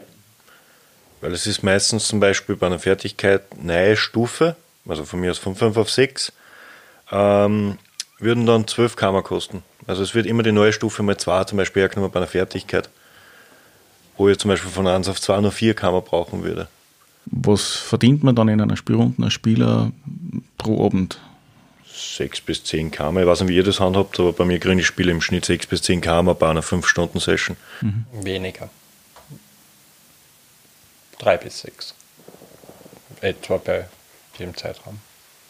Also sprich das klassische System im Sinne von, wenn ich jetzt die Gruppen eher hungern lassen will und ihnen durch diesen Anspruch Es kommt total auf Setting drauf an, muss man sagen. Wenn du jetzt eben äh, teilweise willst, dass die Leute jetzt nicht zu schnell entwickeln, weil sie einfach längere Kampagnen spielen willst und ich glaube, da kann ich mir jetzt durchaus mal sagen, ich glaube, in der Runde habe ich die längste Kampagne erinnert, die mittlerweile seit zehn Jahren rennt.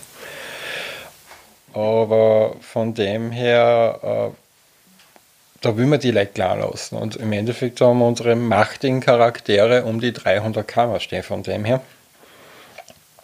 Und wissen genauso, dass im Endeffekt der nächste Scharfschütze um die Ecke, wenn sie am falschen Fuß ertappt werden. Wie hoch, ist da, die, wie hoch ist da die Frequenz vom Spülen her? Uh, jetzt haben wir gerade ein bisschen Babypause wieder, also es ist die zweite von dem her, wo ungefähr ein Jahr Pause ist, aber sonst haben wir so eine Frequenz von drei bis vier Wochen. Ja für 5, 6 Stunden dann. Shadowrun ist ja für mich auch ein Thema in puncto Auftraggeber, also in puncto Connections. Das sticht da ein bisschen aus. Absolut. Ich kenne da nichts, nicht ganz so vergleichbares, wie, wie, wie ich es da habe. Was machen die Connections oder welchen Stöhnwert haben die Connections bei Shadowrun für die Spieler oder für den Spielleiter? Ja, die Connection an und für sich oder Connections, ja, oder Verbindungen, wenn man es jetzt einmal frei übersetzen darf, sind eigentlich nichts anderes wie das Telefonbuch, was man hat, oder das Network, was man hat, das, was man anrufen kann, falls man Informationen braucht, Gefallen oder sonstiges, so wie es halt im heutigen, jetzigen Leben auch ist, wenn man mal wo nicht weiter weiß, ja, und Dr. Google auch nicht mehr weiterhelfen kann, dann ruft man halt Bekannte durch, hey, kannst mir du da und da helfen? Nur halt auf professioneller Ebene, was halt da meistens heißt, okay, was bist du bereit zu zahlen? Anders ausgedrückt. Es ist nicht so wie heutzutage, wo jeder bei Facebook 200 bis 400 Freunde hat, sondern wirklich nur die, die relevant sind für mich als Runner. Kennen kann man viele, nur wen von den 200 oder 400 Freunden auf Facebook würdest du jetzt wirklich anrufen und sagen, du, wie raube jetzt die Bank aus? Ja, auf Facebook sowieso gar nicht. Naja, Aber da ist der Knackpunkt ja. in Wahrheit. Es, es fängt da mit Kleinigkeiten an. Bleiben wir mal weg von der Illegalität, sondern du brauchst jetzt irgendein gewisses Diskettendeck, ja. Man ist für heute zum Beispiel auch schon wieder so. Ja. Okay, du brauchst heute ein altes Kassettendeck oder Diskettendeck für einen Amiga 500. Wo, wo treibt man das auf?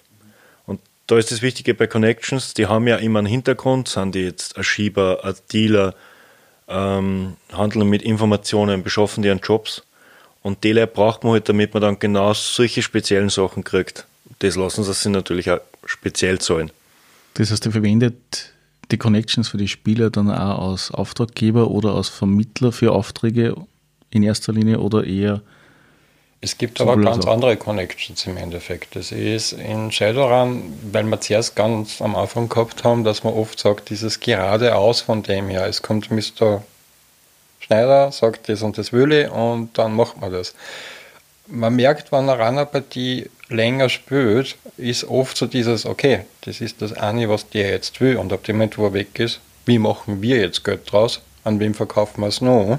Und dann gibt es auf einmal sehr wohl Connections, zum Beispiel wie die Sicherheitsfirma an Typen, den man kennt, dem man eventuell was stecken kann, an eine Reporterin, die vielleicht dann auch im Endeffekt rein zufälligerweise dann in der Nähe ist, wann da gerade irgendwas passiert und schon nebenbei hat man schon wieder einen Gefallen von dem her und dann kann man vielleicht leichte Informationen kriegen. Oder wenn man so die weiß, okay, da ist was zum Rennen, du, ich weiß aber, da ist das und das und das in der Gegend oder so, passt es vielleicht in die Richtung, auf dass man in die Richtung arbeitet, geht extrem oft und viel. Und äh, einer, der länger Shadowrun spielt, man sollte da eben als Spielleiter schauen, dass die Leute im Endeffekt ihre Connection-Listen vollbringen und füllen, weil wie es am Anfang ist, dass man gerade mal zwei Like kennt oder drei, ich meine, das ist, Entschuldigung, aber eigentlich Zwang. Ich habe aber auch mal einen Spieler gehabt, der hat sich im Endeffekt das sehr viel Geld als Hintergrund genommen von dem her und hat sich im Endeffekt einmal 50 Connections gebaut. Mit dem war es teilweise wirklich anstrengend als Spielleiter, weil er natürlich immer wieder irgendwen gewusst hat, den er anruft und fragt, aber andererseits hat die Gruppen damit so viel gelernt mit, warte mal, wie kann man was von hinten angehen? Man rollt im Endeffekt auf und arbeitet mit den Leuten und das bringt einen völlig anderen Spielfluss an. Ja, da bist du dann eigentlich schon selber mehr so ein Informationsbroker, weil du weißt, wenn du anrufst, damit du wieder zu was kommst. Mhm. Also wurscht ob jetzt Informationen oder Ware. Ja, äh, zusätzlich zu den äh, sicherlich sehr äh, wichtigen Informationsbeschaffern äh, als Connections und, und so weiter. Äh, was ich zum Beispiel immer recht gern auch habe, gerade wenn ich einen Charakter habe, der in der Straße irgendwo ist oder so, einen Straßendock, der äh, vertrauenswürdig ist. Weil wenn man da zu irgendeinem geht, äh, ist das nicht erst einmal passiert, dass man dann mit einer Niere weniger, als was man eigentlich bezahlen wollte, aufgewacht ist und ähnliche Sachen.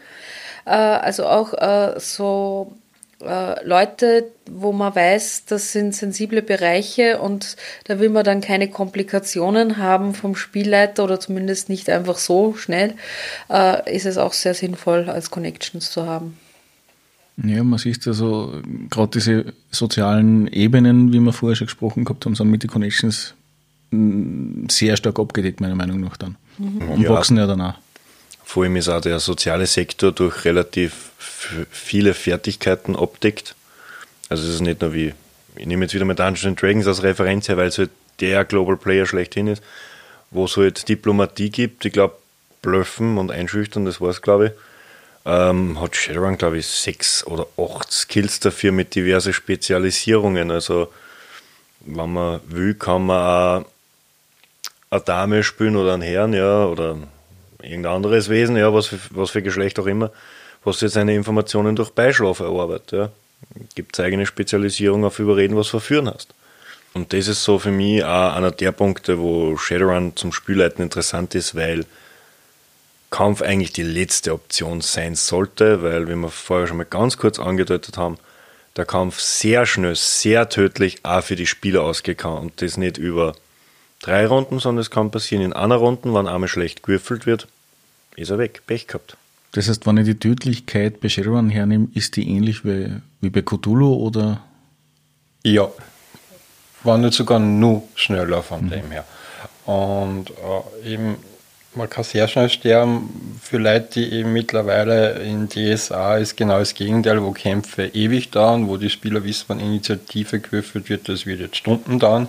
Mhm. In Shadowrun ist ein Kampf sehr schnell um und man muss ja eigentlich für Plan B, man will eigentlich nie einen Kampf haben, es wird eben meistens doch irgendwo passieren, weil was schiefgegangen ist, aber alleine dann für Plan B vorbereitet zu sein und das eher in Richtung, ich habe zum Beispiel Thermorauch mit oder ähnliches. Das sind so kleine Gimmicks von wegen, wo ich sage, und wenn ich jetzt alleine die nächsten drei Räume eine Nöbelwand auch nicht ziehe, aber ich habe zum Beispiel Sichtmodifikatoren, mit die ich mich dann besser zurechtfinde, hast du schon einen Vorteil, wenn es passiert.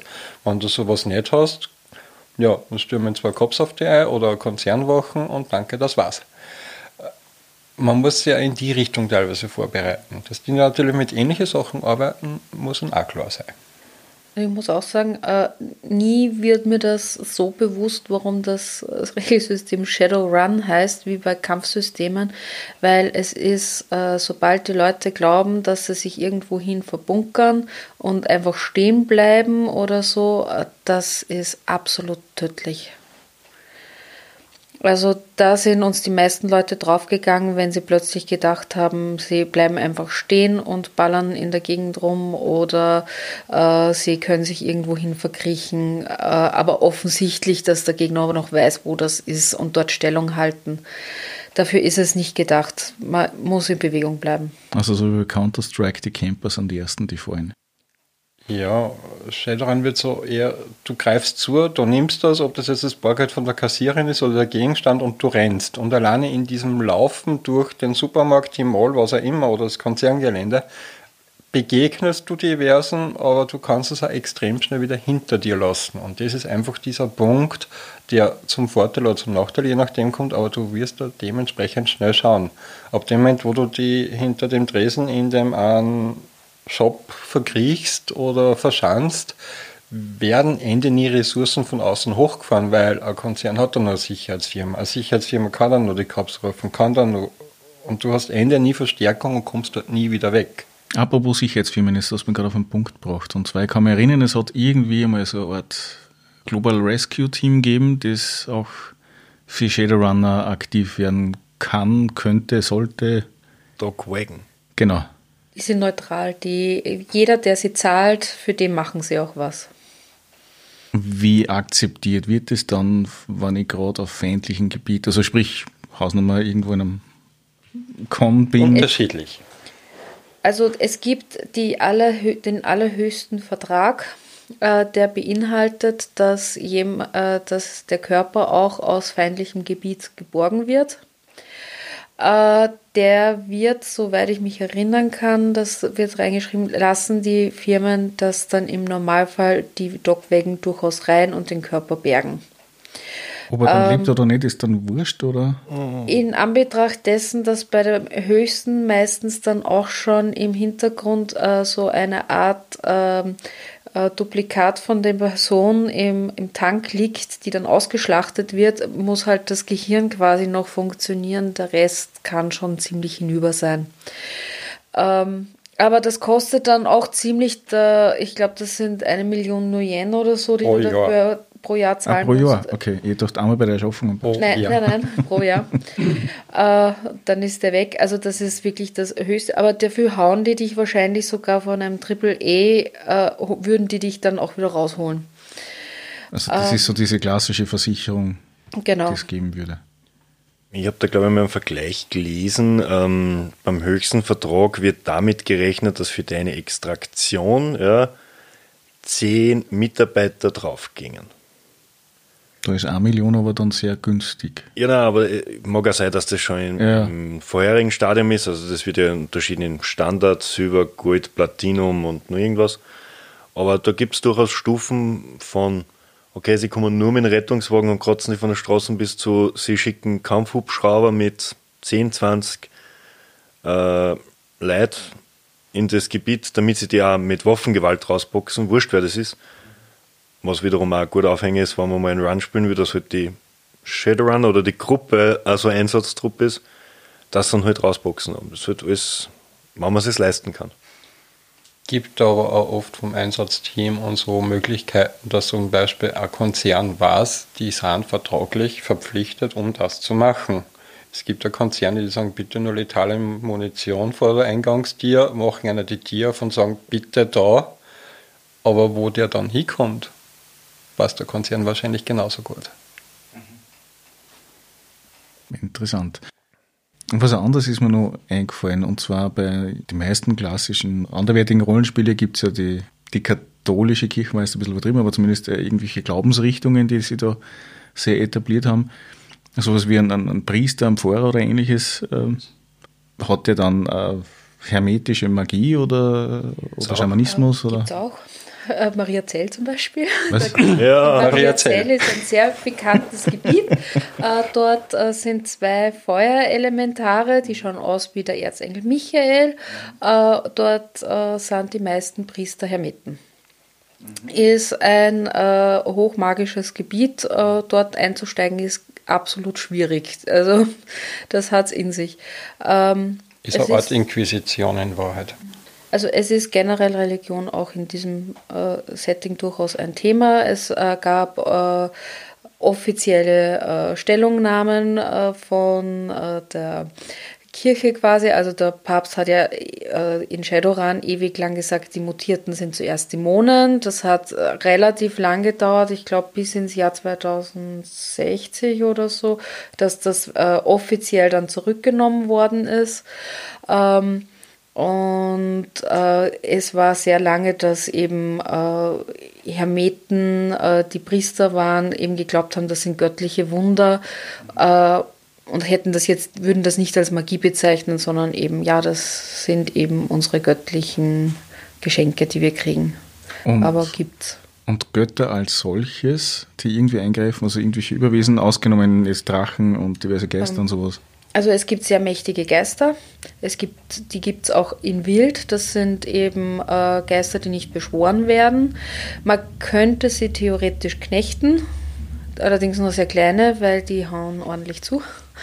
Ähm, aber das könnte man durchaus schon als gottgleiche Wesen atmen. Ansonsten ist am nächsten, glaube ich, dass äh, die schamanischen Totems sind sehr knapp an, an göttlichem dran. Äh, vor allem in der Hinsicht, dass sie ja für das, dass man ihrem Weg folgt und sie verehrt, geben sie dir Kraft und Führung. Das ist, äh, glaube ich, kommt dem sehr nahe. Und äh, als Dämonen gibt es zumindest bis zum Dreier.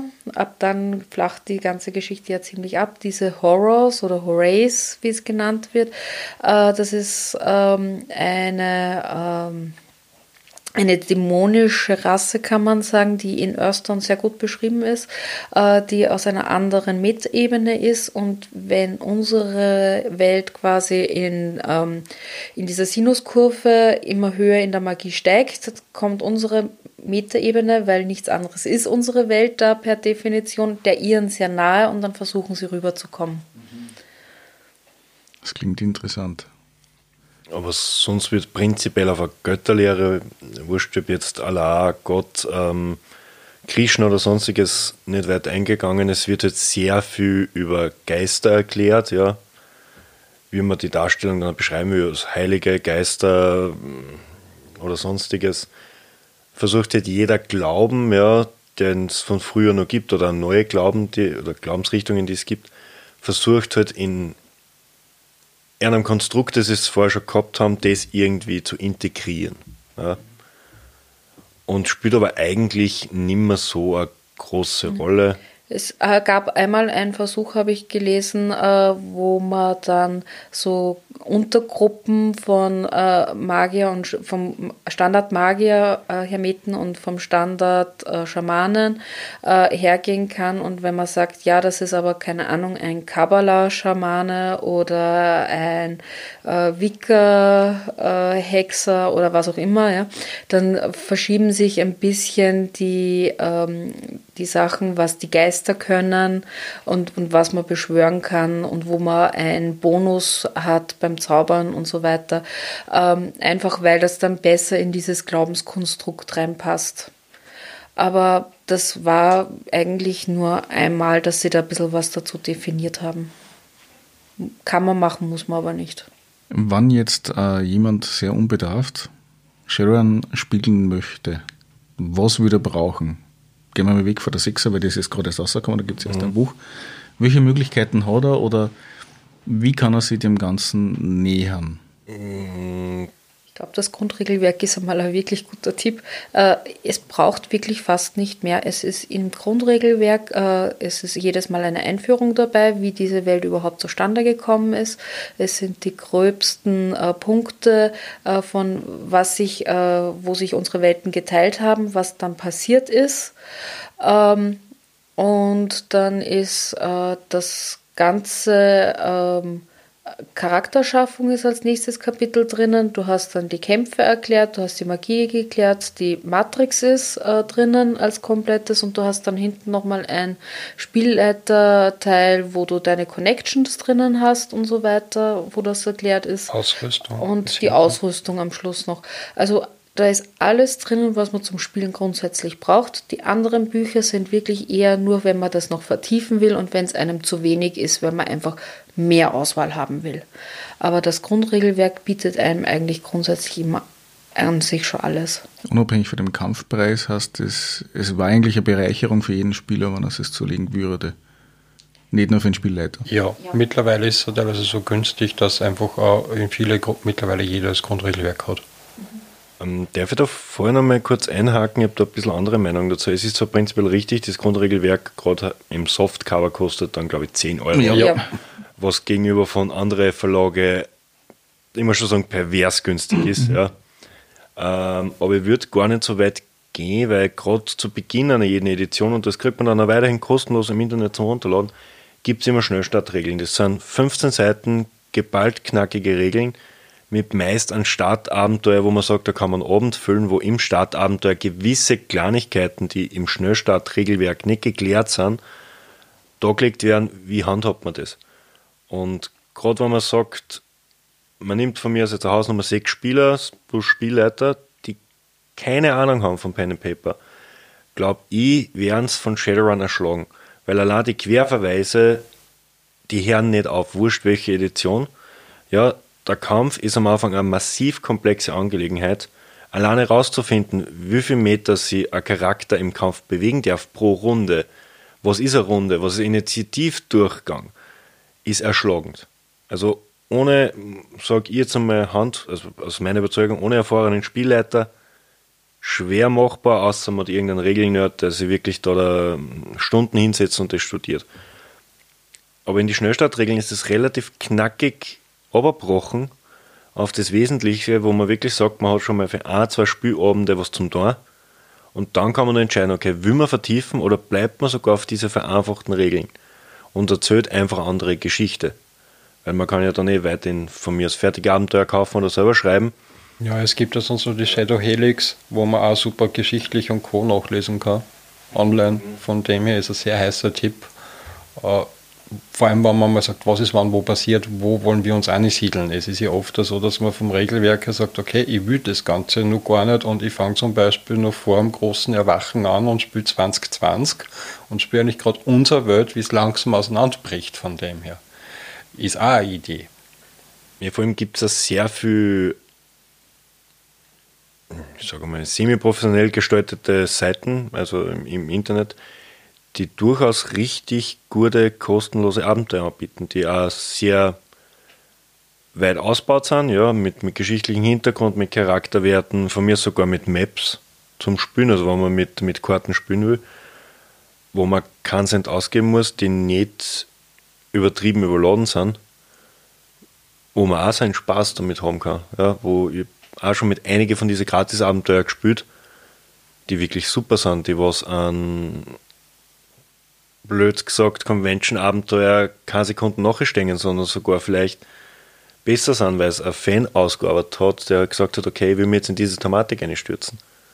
Punkto äh, Schnellstartregeln muss ich da grundsätzlich recht geben. Ich weiß nur, dass die Schnellstartregeln vom Fünfer einen sehr schlechten Ruf haben, weil sehr viele Dinge anders interpretiert worden sind als wie dann im finalen Regelwerk. Das ist bei anderen Rollenspielen schon passiert. Und ich finde aber zum Beispiel als Alternativmöglichkeit würde noch, sie, falls noch verfügbar ist, Shadowrun Anarchy, was es eher in die Erzählrichtung geht, äh, anbieten, wo ich die Welt als solches erleben kann mit ganz einfachen, wirklich sehr einfachen Regeln. Von dem her.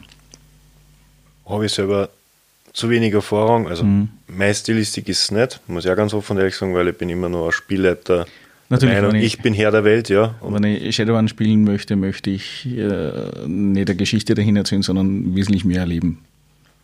Hm, das würde ich so gar nicht sagen. Also ich leite zum Beispiel Shadowrun sehr geschichtlich oftmals, oder geht es mir darum, ihr Spieler da eine Geschichte zu erzählen, ja, die meine Spieler erleben dürfen, wenn sie wollen. Ich meine, natürlich, kein Spielabend überlebt die ersten zehn Minuten. Ja, kein also, geplanter. Nein, es hat noch keine Kampagne, keine Geschichte, nichts gegeben, die ich mal aufgeschrieben hätte, wo ich binnen von zehn Minuten in eine komplett andere Richtung gegangen wäre. Ist ja schön. Ja. Mhm. Gehört da dazu, aber soweit ich weiß, ist Shadowrun Anarchie dafür ausgelegt, dass die Spieler die Welt und das Abenteuer mitkreieren. Ist zwar vielleicht super für einen vorbereitungsfaulen Spielleiter, ja, aber da geht mir dann ein bisschen das, was will an dem Abend meine Spieler mitgeben, verloren. Ja, sofern man so Typ ist, der sagt, okay, mit jedem Abenteuer oder mit jedem eine Geschichte erzählen. Aber mir sind unterschiedliche Meinungen. Für wirkliche Neulinge, die jetzt noch keinen Plan haben, ist sicher ein schöner Einstieg einmal, um vielleicht einfach mal ein bisschen Ecken und Kanten kennenzulernen und mit die dann vielleicht einmal arbeiten zu lernen. In die Richtung würde ich eventuell sagen, war es vielleicht eine Sache. Ich wollte jetzt dann einmal nur ganz kurz zurückspringen, wenn es recht ist, oder wolltest du noch was zur Anarchie sagen? Dann weil äh, wir haben vorher eigentlich mal gesagt, in Shadowrun gibt es eigentlich keine wirklichen Klassen von dem her. Muss ich sagen, gibt es nicht vom Regelwerk her. Es ist aber so, dass sie eigentlich, weil bis jetzt haben wir ja sehr oft geredet von wegen Straßenmuskeln, Cyberwehr, Magie und so weiter oder normalen Menschen. Es gibt eigentlich schon um, Straßennamen, kann man sagen, die sie eigentlich wirklich im Sinne von Büchern oder einfach auch im Sinne vom Spiel im Endeffekt sie ergeben hat, wie eigentlich Shadowrunner haben im Normalfall einen eigenen Slang und haben dementsprechend eigene Sachen von dem her und sie unterscheiden sehr wohl im Endeffekt, ob ein Magier eher Spruchschleuder ist und dann einfach schaut, dass der eher, wenn es drauf ankommt, rauscastet, ob er eher einen heimlichen Weg geht.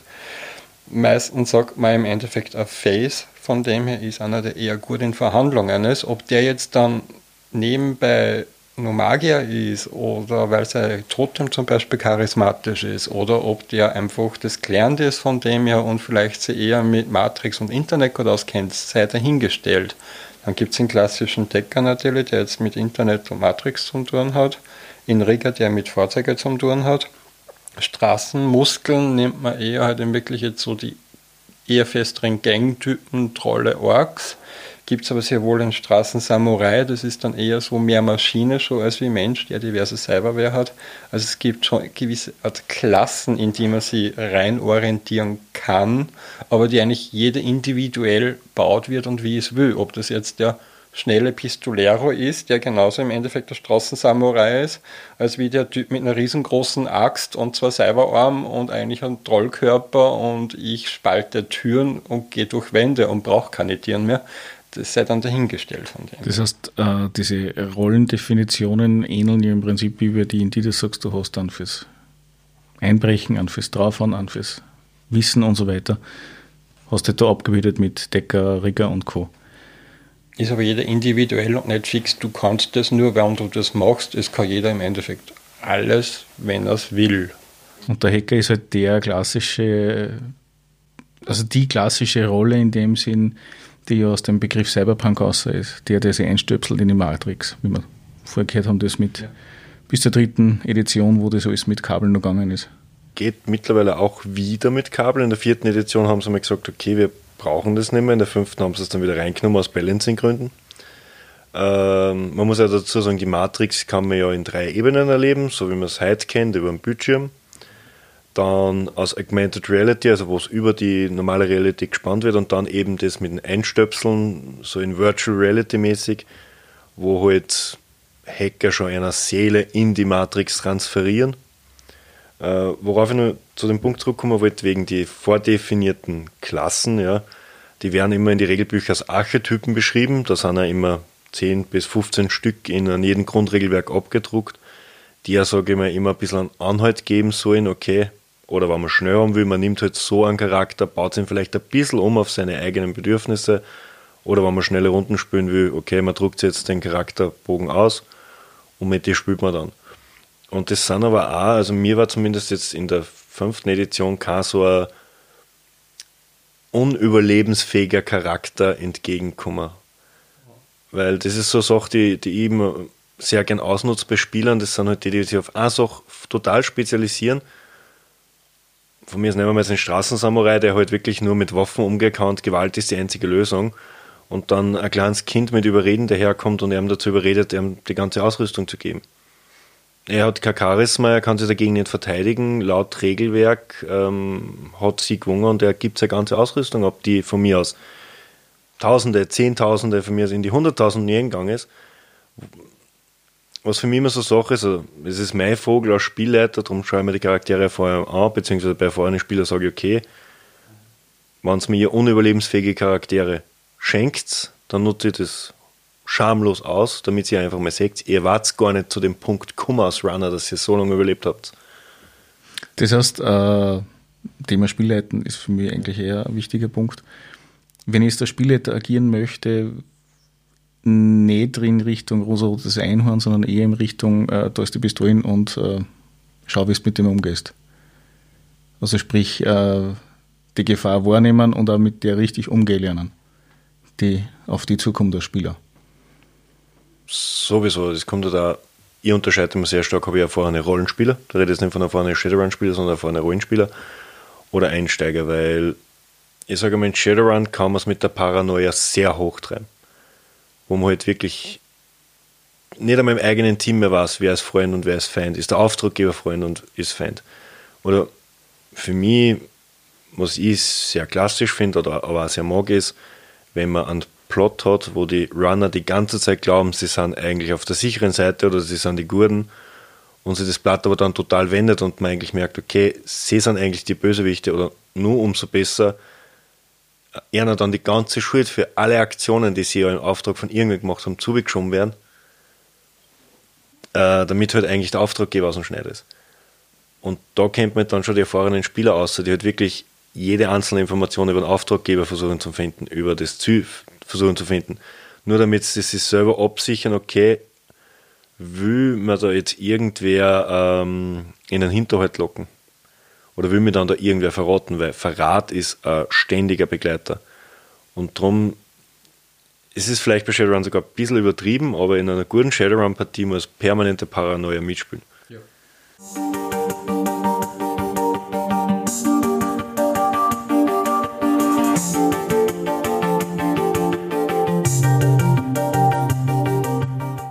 Und schon ist die Episode wieder zu Ende.